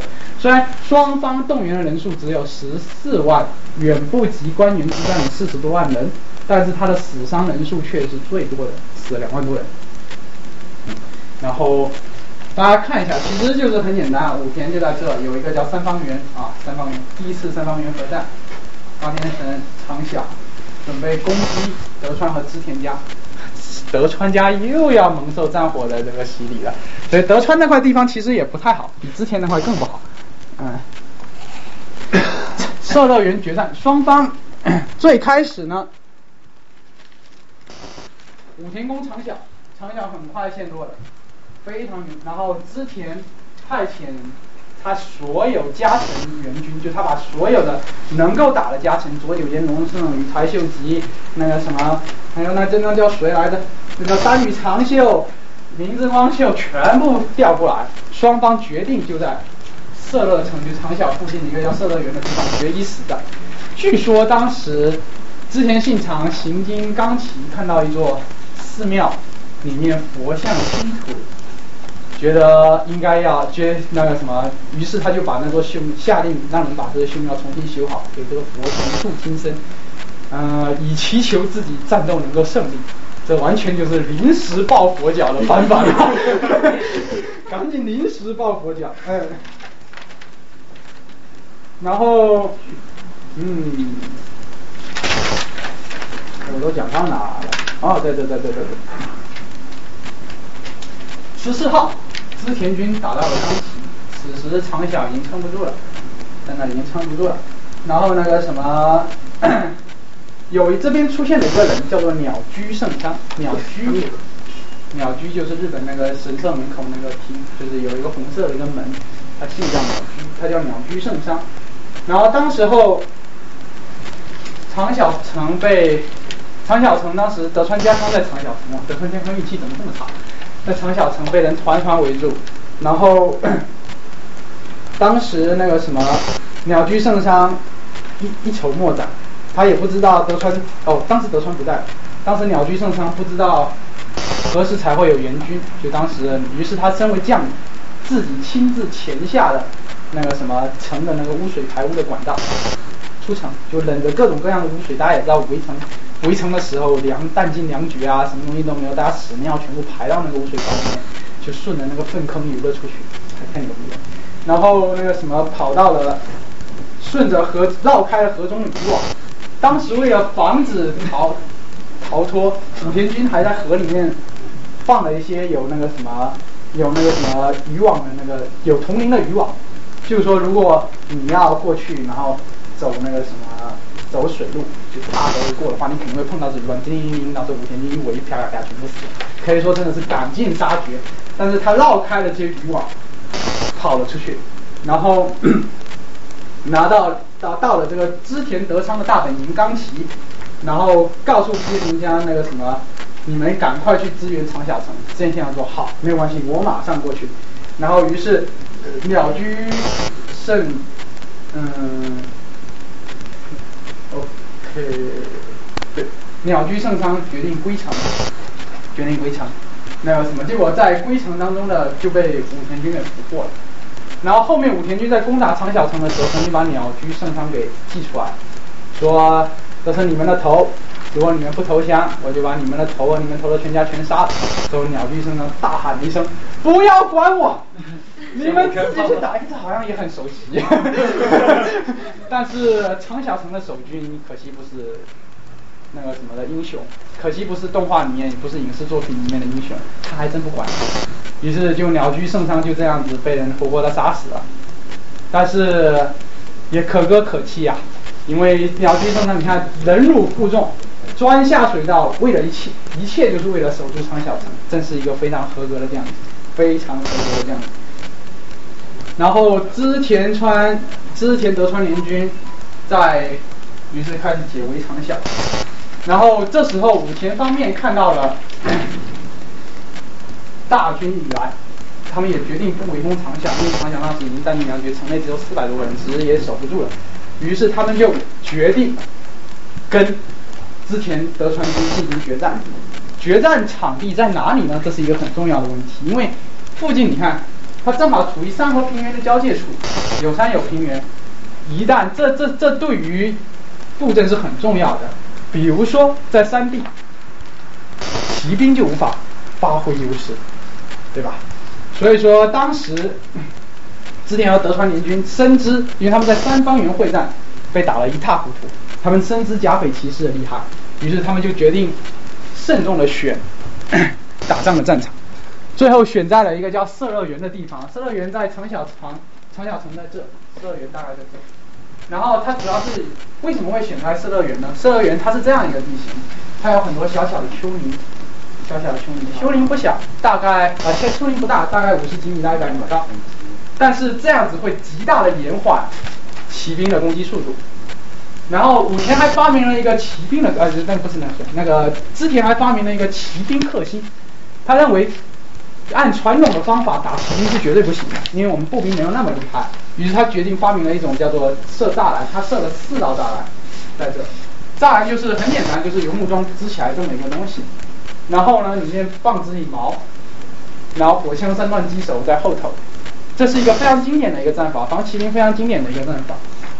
好，双方主力在几月几号呢？五月二十号。摆开阵势，哎，大家我们发现打仗好像都是在五月八月的，可能是那时候天气比较好吧。啊，因为六月份是打不了仗的，因为是梅雨季节，谁都激动不了。好，我们再看一下啊丹羽、龙川、石川、本多这些好像都是非常赫赫有名的人，全部摆开阵势。最开始是，最开始是武田。哦，对，还有一个事情就是说，当时之前召开会议说，色乐园是一个陷阱，我们就决战现场就选在色乐园嘛。但是问题是，色乐园明显是对武田家不利的，对吧？怎么样引诱武田胜赖选在这里那个什么决战呢？正在想着的时候，突然武田胜赖坐不住了。你看，武田胜赖在武田信玄死后两年，马上就打织田信长，到现在这时候他又坐不住了，他说。打就打，就选在色乐园决战，他就自己把部队开到了色乐园，力图跟织田军决一死战。所以我们可以看出武田胜赖他的最后失败其实是有有那个什么有原因的，这人就太心急了，真的是太心急，远我远远没有织田信长和德川家康他们马到谋生算。好，射乐园战争打响了，啊，这场真是打了非常惨烈，大家只要知道非常惨烈，呃，毫无准备的武田胜赖。带领所有的骑兵冲锋，可是当他们冲过第一道栅栏的时候，就遭受了极其严重的损失。大家都知道，对吧？就这种这种做法，对骑兵几乎是无法克服。除了说我有什么，我有骑兵骑射部队，但是那时也没有骑射部队，因为那时候铁枪的铁枪的那个什么准度特别低。到时候我会后面会讲啊。所以说，冲了一波不行，四大天王战死了一个，再冲第二个，第二波四大天王战死了两个，再冲第三波。已经不行了，已经不行了。就虽然说四道障碍已经突破了三道，但是武田家显然已经不行了。此时有一艘奇袭部队，德川家康安排另一个家臣叫少年系吧，我们就说少年系，我也不知道他叫什么名字了。嗯，对，反正反正叫叫一个东西，叫一个人吧，叫一个人吧。哦，对，酒井忠次，对。一个叫萨卡伊，一个叫酒井忠次。酒井忠次是后期德川历史上的一个非常牛逼的一个将领。当时德川家康认为正面冲锋可能会跟那个什么，会跟武田信玄拼得你死我活，因为左翼有无论如何，于是他就派了酒井宗次绕道从后面过来，从长小城汇合之后，从后方过来。此时疲弊的武田军在前后夹击下，只能退走了，只能退走了。于是长小之战。在断后的过程当中，四大天王最后一个天王马场马场信房也死了。虽然武田家四大天王我也不知道他名字，反正就是非常牛逼的，都叫四大天王了嘛。总之，武田胜赖在这一场仗上，因为自己的不成熟，战术上的不成熟，完全是不成，就勇猛的冲啊，盲目的信奉甲斐骑士，勇猛的冲，造成了自己最后身败名裂，逃回了甲斐，最后面在。在那个什么呃，据说是损失了一万，乘损失了一万多人，然后织田德川有五至六千人死亡，总共死亡也有两千多两万多人，所以说 武田胜赖就这么败走了，他怎么被杀？还没有被没有被杀，对对，撤回本国，撤回本国只带了三千人撤回了本国。出来可能带了将近两万多人、三万多人，最后只有三千多人回到了本国，可以说真是加菲骑士的最后一战了。好，接下来我们来看一下一些日本铁炮的东西。就铁炮叫什么？主要就是火枪。当时日本人还是挺厉害，当时当时火器已经在葡萄牙和西班牙普及了，但是从来没有大规模的作战过。因为火枪当时是认为第一是很危险的东西，因为经常会出现炸膛。就弄的那种炸弹，而且火药带在身上也是不好的。你通常只是作为一个伏击战啊、小规模运动作战当中所做的东西。然后，但是日本人第一次看到了弗拉伦普枪火枪之后，他跟中国的态度也不一样。他觉得这东西好好玩。中文说奇技淫巧不如我大，因为当时其实明朝的火器，后面有在讲中日战争的时候会讲到，明朝当时火器其实已经非常牛逼。就是如果说这些是拿枪的话，那明朝就是拿盾炮。当时明朝已经有最初步的火火箭炮阵列，大家知道卡秋莎，咻咻咻咻咻，嘣嘣嘣嘣，一个弹膛，什么东西都没有。当时明朝已经有这种类似的武器，而且当时明朝还有一个叫做，我也不知道叫什么名字，就是有有有有有一个一个火炮可以拿在马上骑射的，那其实非常的厉害。那一个，但是但是这种火器通常不用于山地作战，因为当时明朝主要敌人是谁？蒙古的鞑靼，对吧？所以当时都是平原作战，但是这个可能对日本来讲非常有用，因为它省去了制作弓箭、制作箭的很多麻烦。它的武器只有一个子弹，对吧？但是当时的准度是很不准的，而且经常会炸膛。于是当时一五四三年，大概在应人之乱之后没几年，葡萄牙人带来了火绳枪。那时候可能只是葡萄牙人在菲律宾那边做生意，所以采香料的时候不小心被这个倭寇给掠了过去。然后跑到跑到了九州岛津家领地，然后这时候岛津家一看，哟，有个火绳枪非常好，于是九州土豪重金收购，花了两千多万港币。一五两年后，国产一号性能大大提高，就三斤改成三斤半，被各国大名竞相仿仿制，就成了战国最重要的武器。但事实上，铁炮的威力其实不高，铁炮威力事实上当时铁炮射程非常近，大概在数百米之间，可能到三百米之后，这种盔甲就可以防得住了。一百米之后，可能一百米之后，当时日本的都是农民铁甲，几十米就都可以防住了。所以说，当时铁炮更多是用来像什么下马匹、打马用的。然后那，然后那个什么对，然后然后真正的被铁炮打死人，真的很憋屈的，大概是这个样子。然后战术有很多，野战伏击，大家知道德玛西亚对吧？三段击就是就是加贺发明被自枪枪拿走，还有个叫流水线击发。被水搞，我忘了。流水线击发就是说，我不是一个人打枪，是好几个人。就我这人打完枪之后，我把枪递给后面那个人，后面那个人装完弹，另外一个人打火药，我再我再拿回这把枪，再继续打，就流水线射击。然后最后面在那个什么，那个最后面那个独眼的那个叫什么来着的？伊达伊达正宗，对他发展了自己的铁道骑兵队伍。主要你看这个同样的东西，在不同的国家遭受了不同的待遇。这也是令人 提个，然后最后面，哎呀，来，我们加快点速度啊！最后面，曹仓家就城叛乱，当时，当时，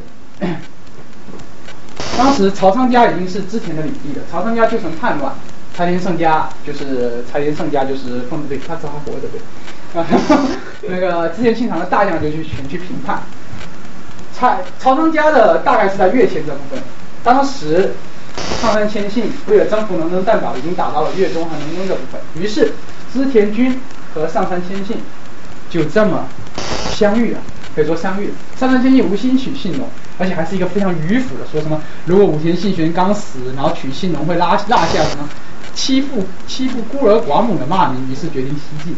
打这个能登半岛攻取芝山市，然后打了一个手举川之战，这没有什么好讲的，就是虐菜，基本上是虐菜。然后芝山向信长求援，然后没想到羽柴秀吉的半路不知道什么原因闹别扭，我这还没有查，一气之下把自己的部队撤回了自己的藩国。能登半岛是毫无悬念的被上杉谦信打了，然后柴田胜家知道上杉谦信的厉害，不敢上前，但是。双方正在剑拔弩张的时候，上杉谦信就死了。所以说，战国其实留下很多遗憾。你看，织田信长虽然他的宿敌上杉谦信和武田信玄都把他曾经都是一个非常厉害的人，但是织田信长却从来没有跟这两个人交过手。如果跟这两个人很早交过手的话，可能历史可能会大大改变，可能织田信长就没那么好命了，可能就活不过那么这几年了。好，最后织田信长。他觉得说我自己够牛逼了吧，上苍仙境都他妈死啊，一龙一虎都没了，我准备称霸天下。于是就夸世武力建造了一个叫安土城。所以说为什么它叫安？战国时代叫安土桃山时代，就是因为它有个安土城和出门秀建的一个桃山城，所以说这叫安土城。但是可惜的是，这两座城都被付之一炬了。这个是在本能寺之变信信长死后，这个什么武田武田信雄把一把火烧了，这是他安土城的。复制品，大家看到安土城的设计是由织田信长自己设计的，但是他设计非常恶趣味，用画风啊模仿金阁寺、银阁寺，搞得不伦不类，跟北京西客站一样。好，最后面就是木津川之战了，对吧？大家还记得本院是这个很讨厌的人，对吧？我们，来看一下本院是，这是大阪，现在大阪就在这一块地方。然后有个四天王寺，现在还在，挺漂亮的地方。然后这边有有有一有一个坡，非常大的坡，最后面到了一个十三本院寺，这个可以说是大阪地区的最高点。十三本院寺当时就坐在这里，四面环水，易守难攻。这也是为什么后来丰臣秀吉修大阪城选选在这里的原因，因为它实在是太牛逼了。本来第一路是，那时候当之前信长要攻打本院寺的时候，已经把本院寺围得水泄不通，当时已经是弹尽粮绝。但是此时。不安分的毛利终于出现了。十三本院是叫的毛利，毛利就带了自己的毛利水军过来了。毛利水军那时候可以说是，因为毛利家的主要领域在濑户内海，各种各样运输其实都是要靠水，所以毛利家的水军当时其实非常厉害的。织田信长那时候还是一个小三板，安宅船，安宅船在哪？安宅船在尾张藩国，没调过来。所以说在西边的这些部队全部都是小三板，结果可想而知，木津木津川口织田军的水军。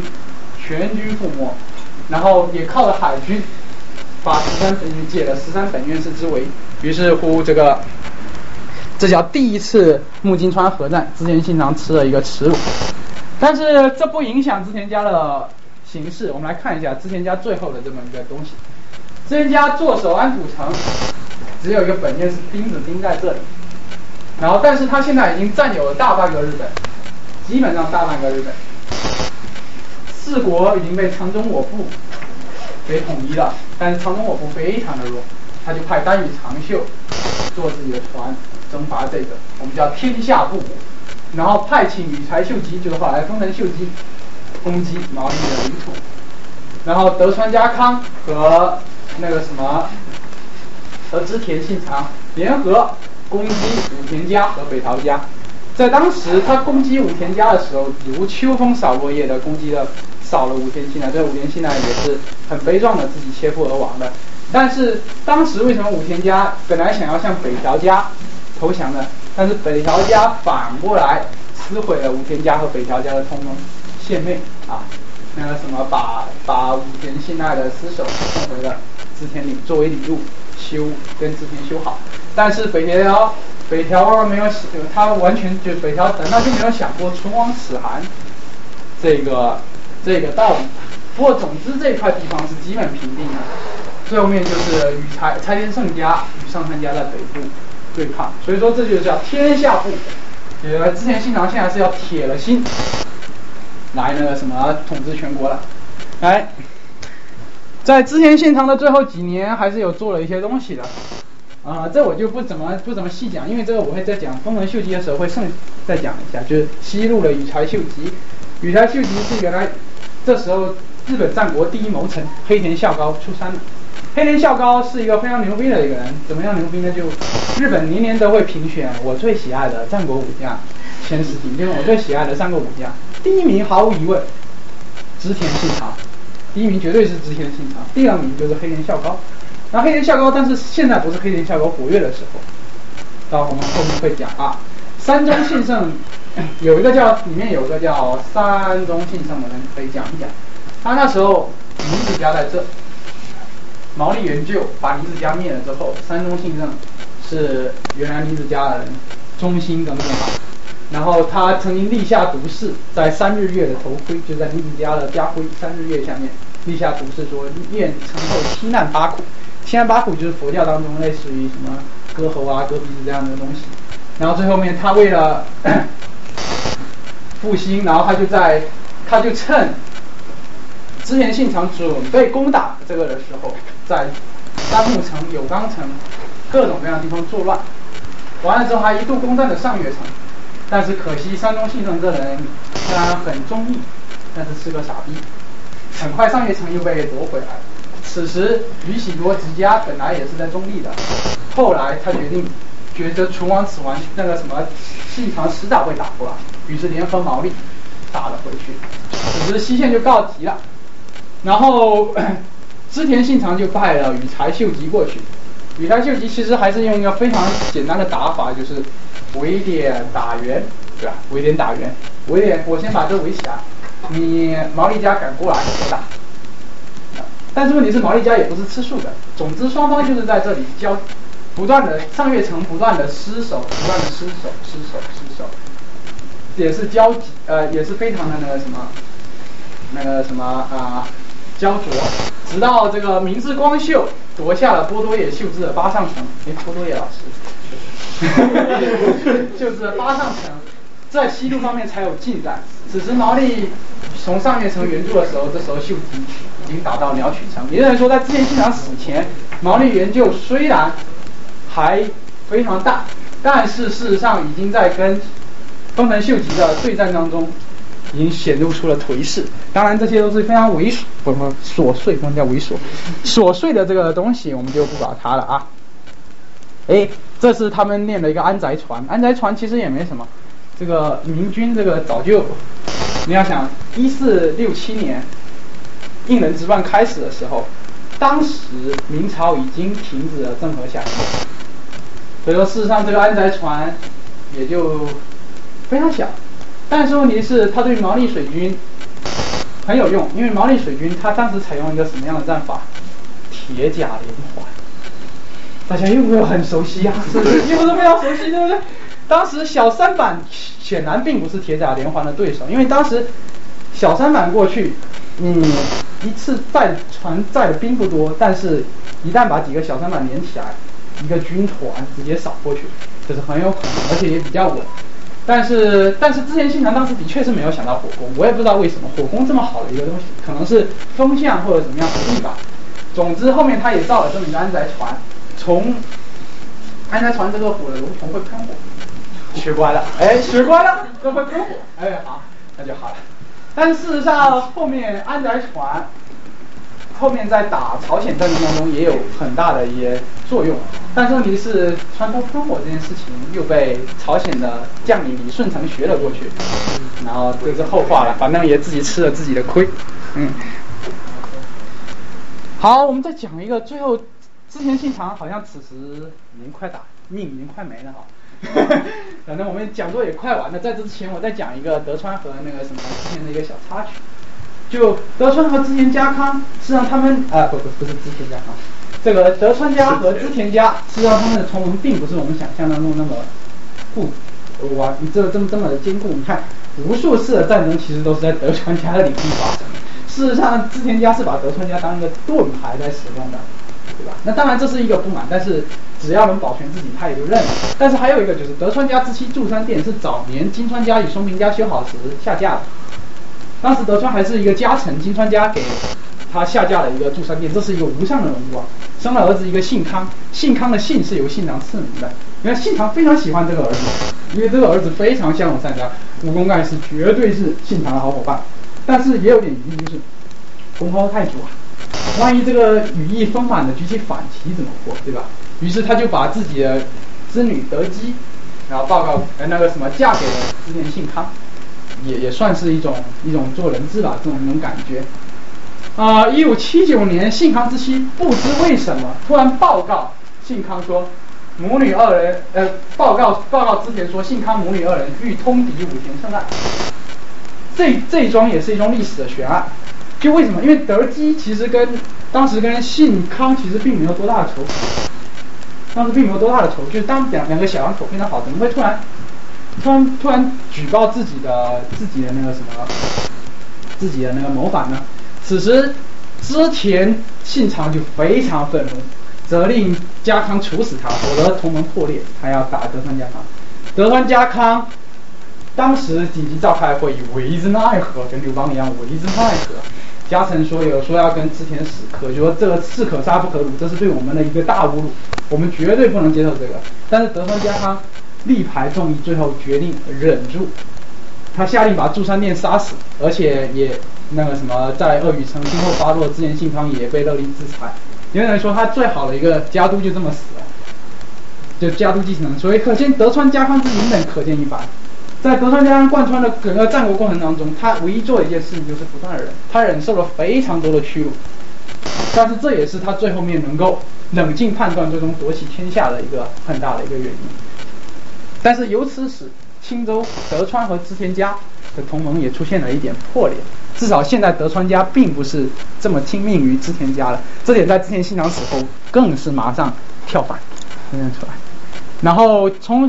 同时，织田家也犯了一个，也做了一个这个这个著名的枭雄都会做的事情：飞鸟尽，良弓藏啊，狡兔死，走狗烹，开始清洗自己中庸的队伍。众臣左九间信胜，丹羽长秀，林信玄及其派系纷纷被清洗。虽然丹羽长秀没有人，就是他没有动丹羽长秀，但是把他的叔叔还是怎么给动掉了。林秀贞这整个是连根爬起来。然后在武田家众臣倒戈，众叛亲离，北条五岳称王惨的时候，全家老小自杀，从此战国就没有在武田家，武田家从此退出了历史舞台，可悲可叹，可悲可叹。好，最后还有一路叫明智光秀，为什么明要讲明智光秀呢？对啊，哎，这个叫手机了。明智光秀当时在哪呢？明智光秀当时是派把他派往在晋畿附近讨伐。十三本院寺，这其实是一个很重要的一个工作，因为其实织田信长把把就是他是绝对信赖明智光秀的，因为什么？因为晋畿附近啊，织田信长当时就在安土城啊，这样就在京都住的，他把这部分的战事全部交给明智光秀，说明说当时信长是十分仰赖明智光秀，明智光秀也不负众望，十三本院寺围困十三本院寺，打退了那个什么，打退了打退了。毛利家的水军，但是，然后他第一次招降本院士，本院士说，好吧好吧，就招降吧。但是本院士后来又作死又反叛，后面局势清晰了本院士。所以大家觉得这个这个路数好像很熟悉啊，好像足利义昭啊什么东西好像都是这个样子。所以我不知道当时为什么人这么出尔反尔，明明说要投降还是不安于投降，这这也是一个不知道的。总之当时在。围攻完本院寺之后，那个什么之前信长命令明智光秀屯山龟山城，准备援助羽柴秀吉进行中国攻略，对吧？就打毛利家。但是，啊，一五八二年，是织田家非常流年不利的一年。首先正月的时候，织田家不知从哪里搞来一块奇形怪状的石头。叫蛇石，并将其供奉在英都的京都的一个叫总建寺里面的。然后无论王公贵族还是平民百姓，都对这个石这个顶礼膜拜。在当时的神道教，都是一个非常奇怪的一个东西。然后当时人们认为信长会激怒神明，必遭报应。然后不久，寺庙一一堵墙头坍塌，死伤不少民众。二月十四日情人节，东方天空突然一片血红，仿佛天宫着火了一般，壮丽异常。估计是 FF 团在烧起，那个这个百姓都以为这是天罚。四月二十一，这个织田信长讨灭武田家，凯旋安土城啊，入夜突然白虹贯月，至时时方散。好熟悉啊，这些书都是抄中国史书的，种种之祥不止一端呐、然后，此时从中国传来一种捷报，就是说啊，羽柴秀吉军已经包围了毛利军事要塞，然后已经快要打了。然后，于是织田信长觉得说，哇，我亲征的时刻要到了，于是他就跑到了京都，宿在本能寺。然后，哎，二十九日下午到达本能寺，比信长早到一日的织田信忠，好像是信长的，对对对，宿在附近的妙觉寺，准备与父亲一同出征。所以信长两家最牛逼的人都到京都的本能寺啊。呃，这是一个非常正常的兵力部署，对吧？但是六月一号，织田信长在本能寺休息一天，举办茶会，没想到自自己永远也看不见明天的太阳。本能寺之变，这也是战国当中一个非常大的悬案之一。然后这个这个叫做 Tekiwa 红罗基尼亚，就当时这个当时他说的那个敌人在本能寺。当夜晚，六月一日当夜晚，织田信长睡得正酣，突然听见外面枪声大作，有人造反了，有人造反了。然后事实上。然后内侍深，就他有个内侍叫深南丸，就深可成的他的三子，急忙去打探，说外面是明智光秀的部队。信长一下就意识到，完蛋了，明智光秀突然反了。而且明智光秀他其实的计划兵变的确是有好几天的。当时我刚才说，当然当时信长派他去囤积龟山城，但事实上明智光秀只是把他的部队派过去，但是自己却偷偷潜回到了京都，带了一千六百人驻扎在京都城外。当夜。啊，这是京都城，大家看到棋盘式的结构，然后中中间叫做什么各种通，什么叫各种路，有什么北大路啊、那个路啊、甚至小路啊之类的。他从这我也不知道从哪里走，然后走到本能寺，现在本能寺还在，烧完之后又重建，就在京都市政府旁边，到京都肉，所以京都是一个很好的地方，因为很多遗迹它都在，然后就打了本能寺，围攻本能寺。信长当时在身边只有一百六十个人，你也看到这本能寺非常小，也装不了多少人。力战，最后那个什么明治光秀一把火烧了织田信长的住所分能寺，于是，一代枭雄织田信长就这么陨落了，死了必不灭屈，我也不太清楚。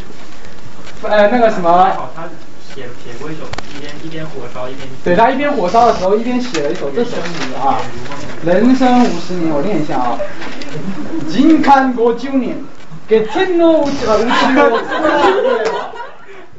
十年。夢ま幻のなりなかなことことくなり、えー、ひとたびひとたび賞を得てヘメるものはあるべきか。反正就人生五十年，一切天下间一切恍如梦幻。但凡一度生存，岂有永恒不灭者？这个就是说啊，人生人总是有尽头，神龟虽寿，犹有尽时啊。 但是还真他妈这他在统辖舰之间的时候，之战的时候说了这么一句话，最后他战胜了金川议员。但是在本能寺，他又同时唱了这首歌，而且一语中的，十年织田信长四十九岁，人生五十年啊，就织田信长就这么死了。完了之后，明智光秀他又继续进军，到了织田忠胜的那个什么，他的他的儿子所在的二条城。当时织田忠胜有人劝他说：“赶紧逃吧，打不过赶紧跑。”但是织田忠胜不信，在织田忠胜说：“我必须得跟什么父亲同进退，反正迂腐的很。”最后织田家两代人全部命丧京都，于是织田的王国就这么没了。哎，这边是后面有一个，有一个这个，有一个，我很想买这个叫本能式暖流啊。这个牛熊的烈焰中，全身娘仿佛在给你带你抚今追昔的淡淡哀愁。本能是暖炉，明智的选择，明智光秀的明智的选择。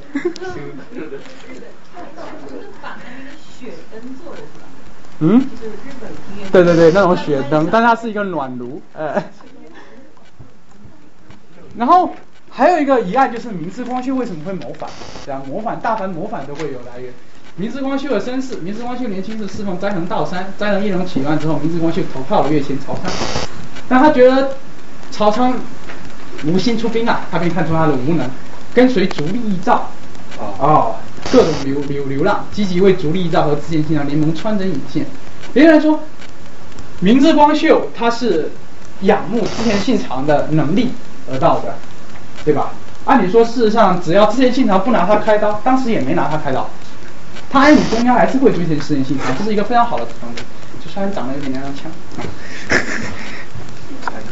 但是可能还有一些芥蒂。这边也列出了几个史学家当时说的一些原因。第一个是说啊，光秀是全城的佛教徒，当年围攻比瑞山野立寺时，光秀就直接信长说不要烧山，但是信长置之不理。光秀不善饮酒，但是自常信长八酒疯的，不管三七二十一灌了他。攻打丹波，第三个攻打丹方方国的波多野家的时候，信长杀害前来请降的波多野氏兄弟，导致光秀作为人质被母亲作为人质被波多野家伤害。就是说当时因为。啊，明智光秀他其实他母亲还在那个什么波摩三国，丹波三国，但是当时波多也是就把他母亲抓起来了，说你要是你要是那个什么，你那个你你乖乖把我兄弟换回来，我就把母亲给你。但是信长不信，杀掉他兄弟，于是他就把他的母亲给杀害了。那当时但是有据考证，杀杀掉极有可能是明智光秀他母亲的替身。他的替身，因为后面他母亲好像还出现在史书当中。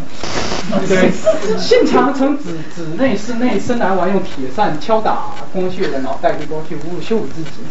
还有四年前一个月，德川家康自山河到安楚人纪念信长，信长吩咐光秀以重礼招待，不要因为招待家康的鱼不新鲜。信长大发雷霆，臭骂光秀一顿。除了第三条，我们不能假设第三条是替身，这些都是鸡毛蒜皮的事情。太鸡毛蒜皮，为了这个特地采采取一个这么冒险的方式去模仿，显然是有问题的。我觉得可能后面还几个原因还更靠谱一点。这几个原因也不是我那个。信长地夺了光秀的领国丹波和晋江，就是波多野这个地方啊，转封到石间和出云。当时也就等于说，石间和出云在哪？在毛利，当时毛利家的领土。也就等于说，你封给了一个将领，他去不了的土地。这事实上，事实上，这个这个有有点奇怪，也不知道打到红莲马月，信长是转攻在关系困难，就像是就像是说哦，织田家你要动我了，这种感觉，就你你现在剥夺了我的地，说明说你要动我，说不定哪天我就拜拜了。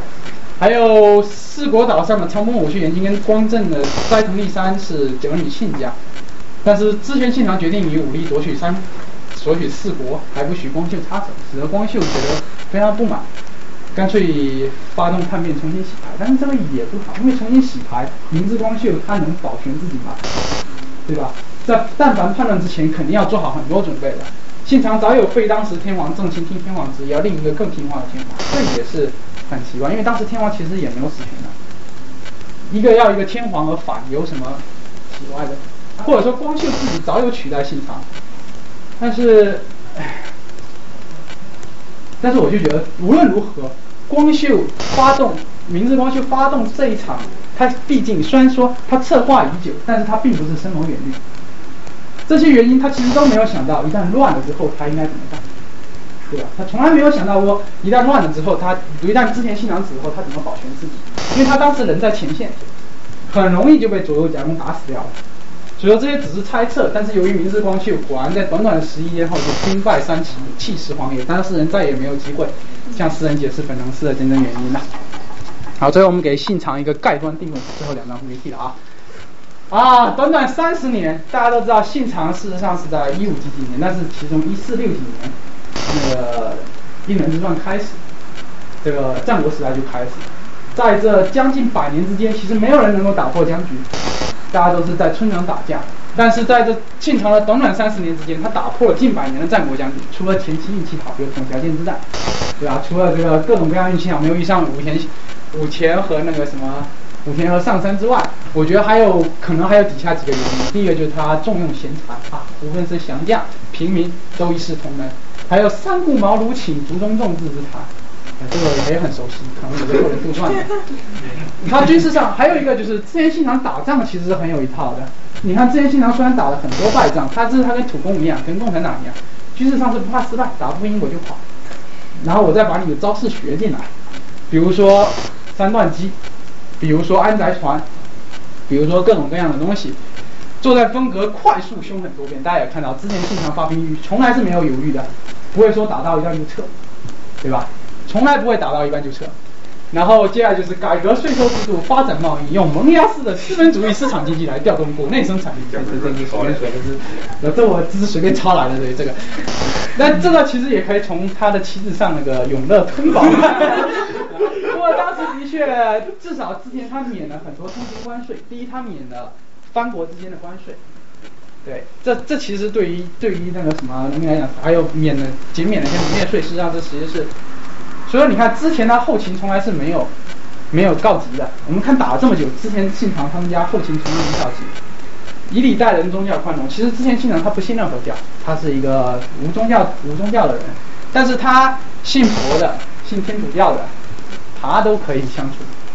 所以说他人格魅力还是非凡。但是信长也是有缺点，他他跟他老丈人一样，还是还是还是比较不能忍。他经常会小事大发雷霆，刚刚也看到了，他责备明明之光秀那几件事情，啊，人家敲他的头啊，这可能也是早早年纳下的那种不服管教那种感觉，所以说小不忍而乱大谋，最后导致自己兵败。好，织田死后的日本大概就这个样子，我也不讲了。然后预知后事如何，请听下回分解。谢谢大家。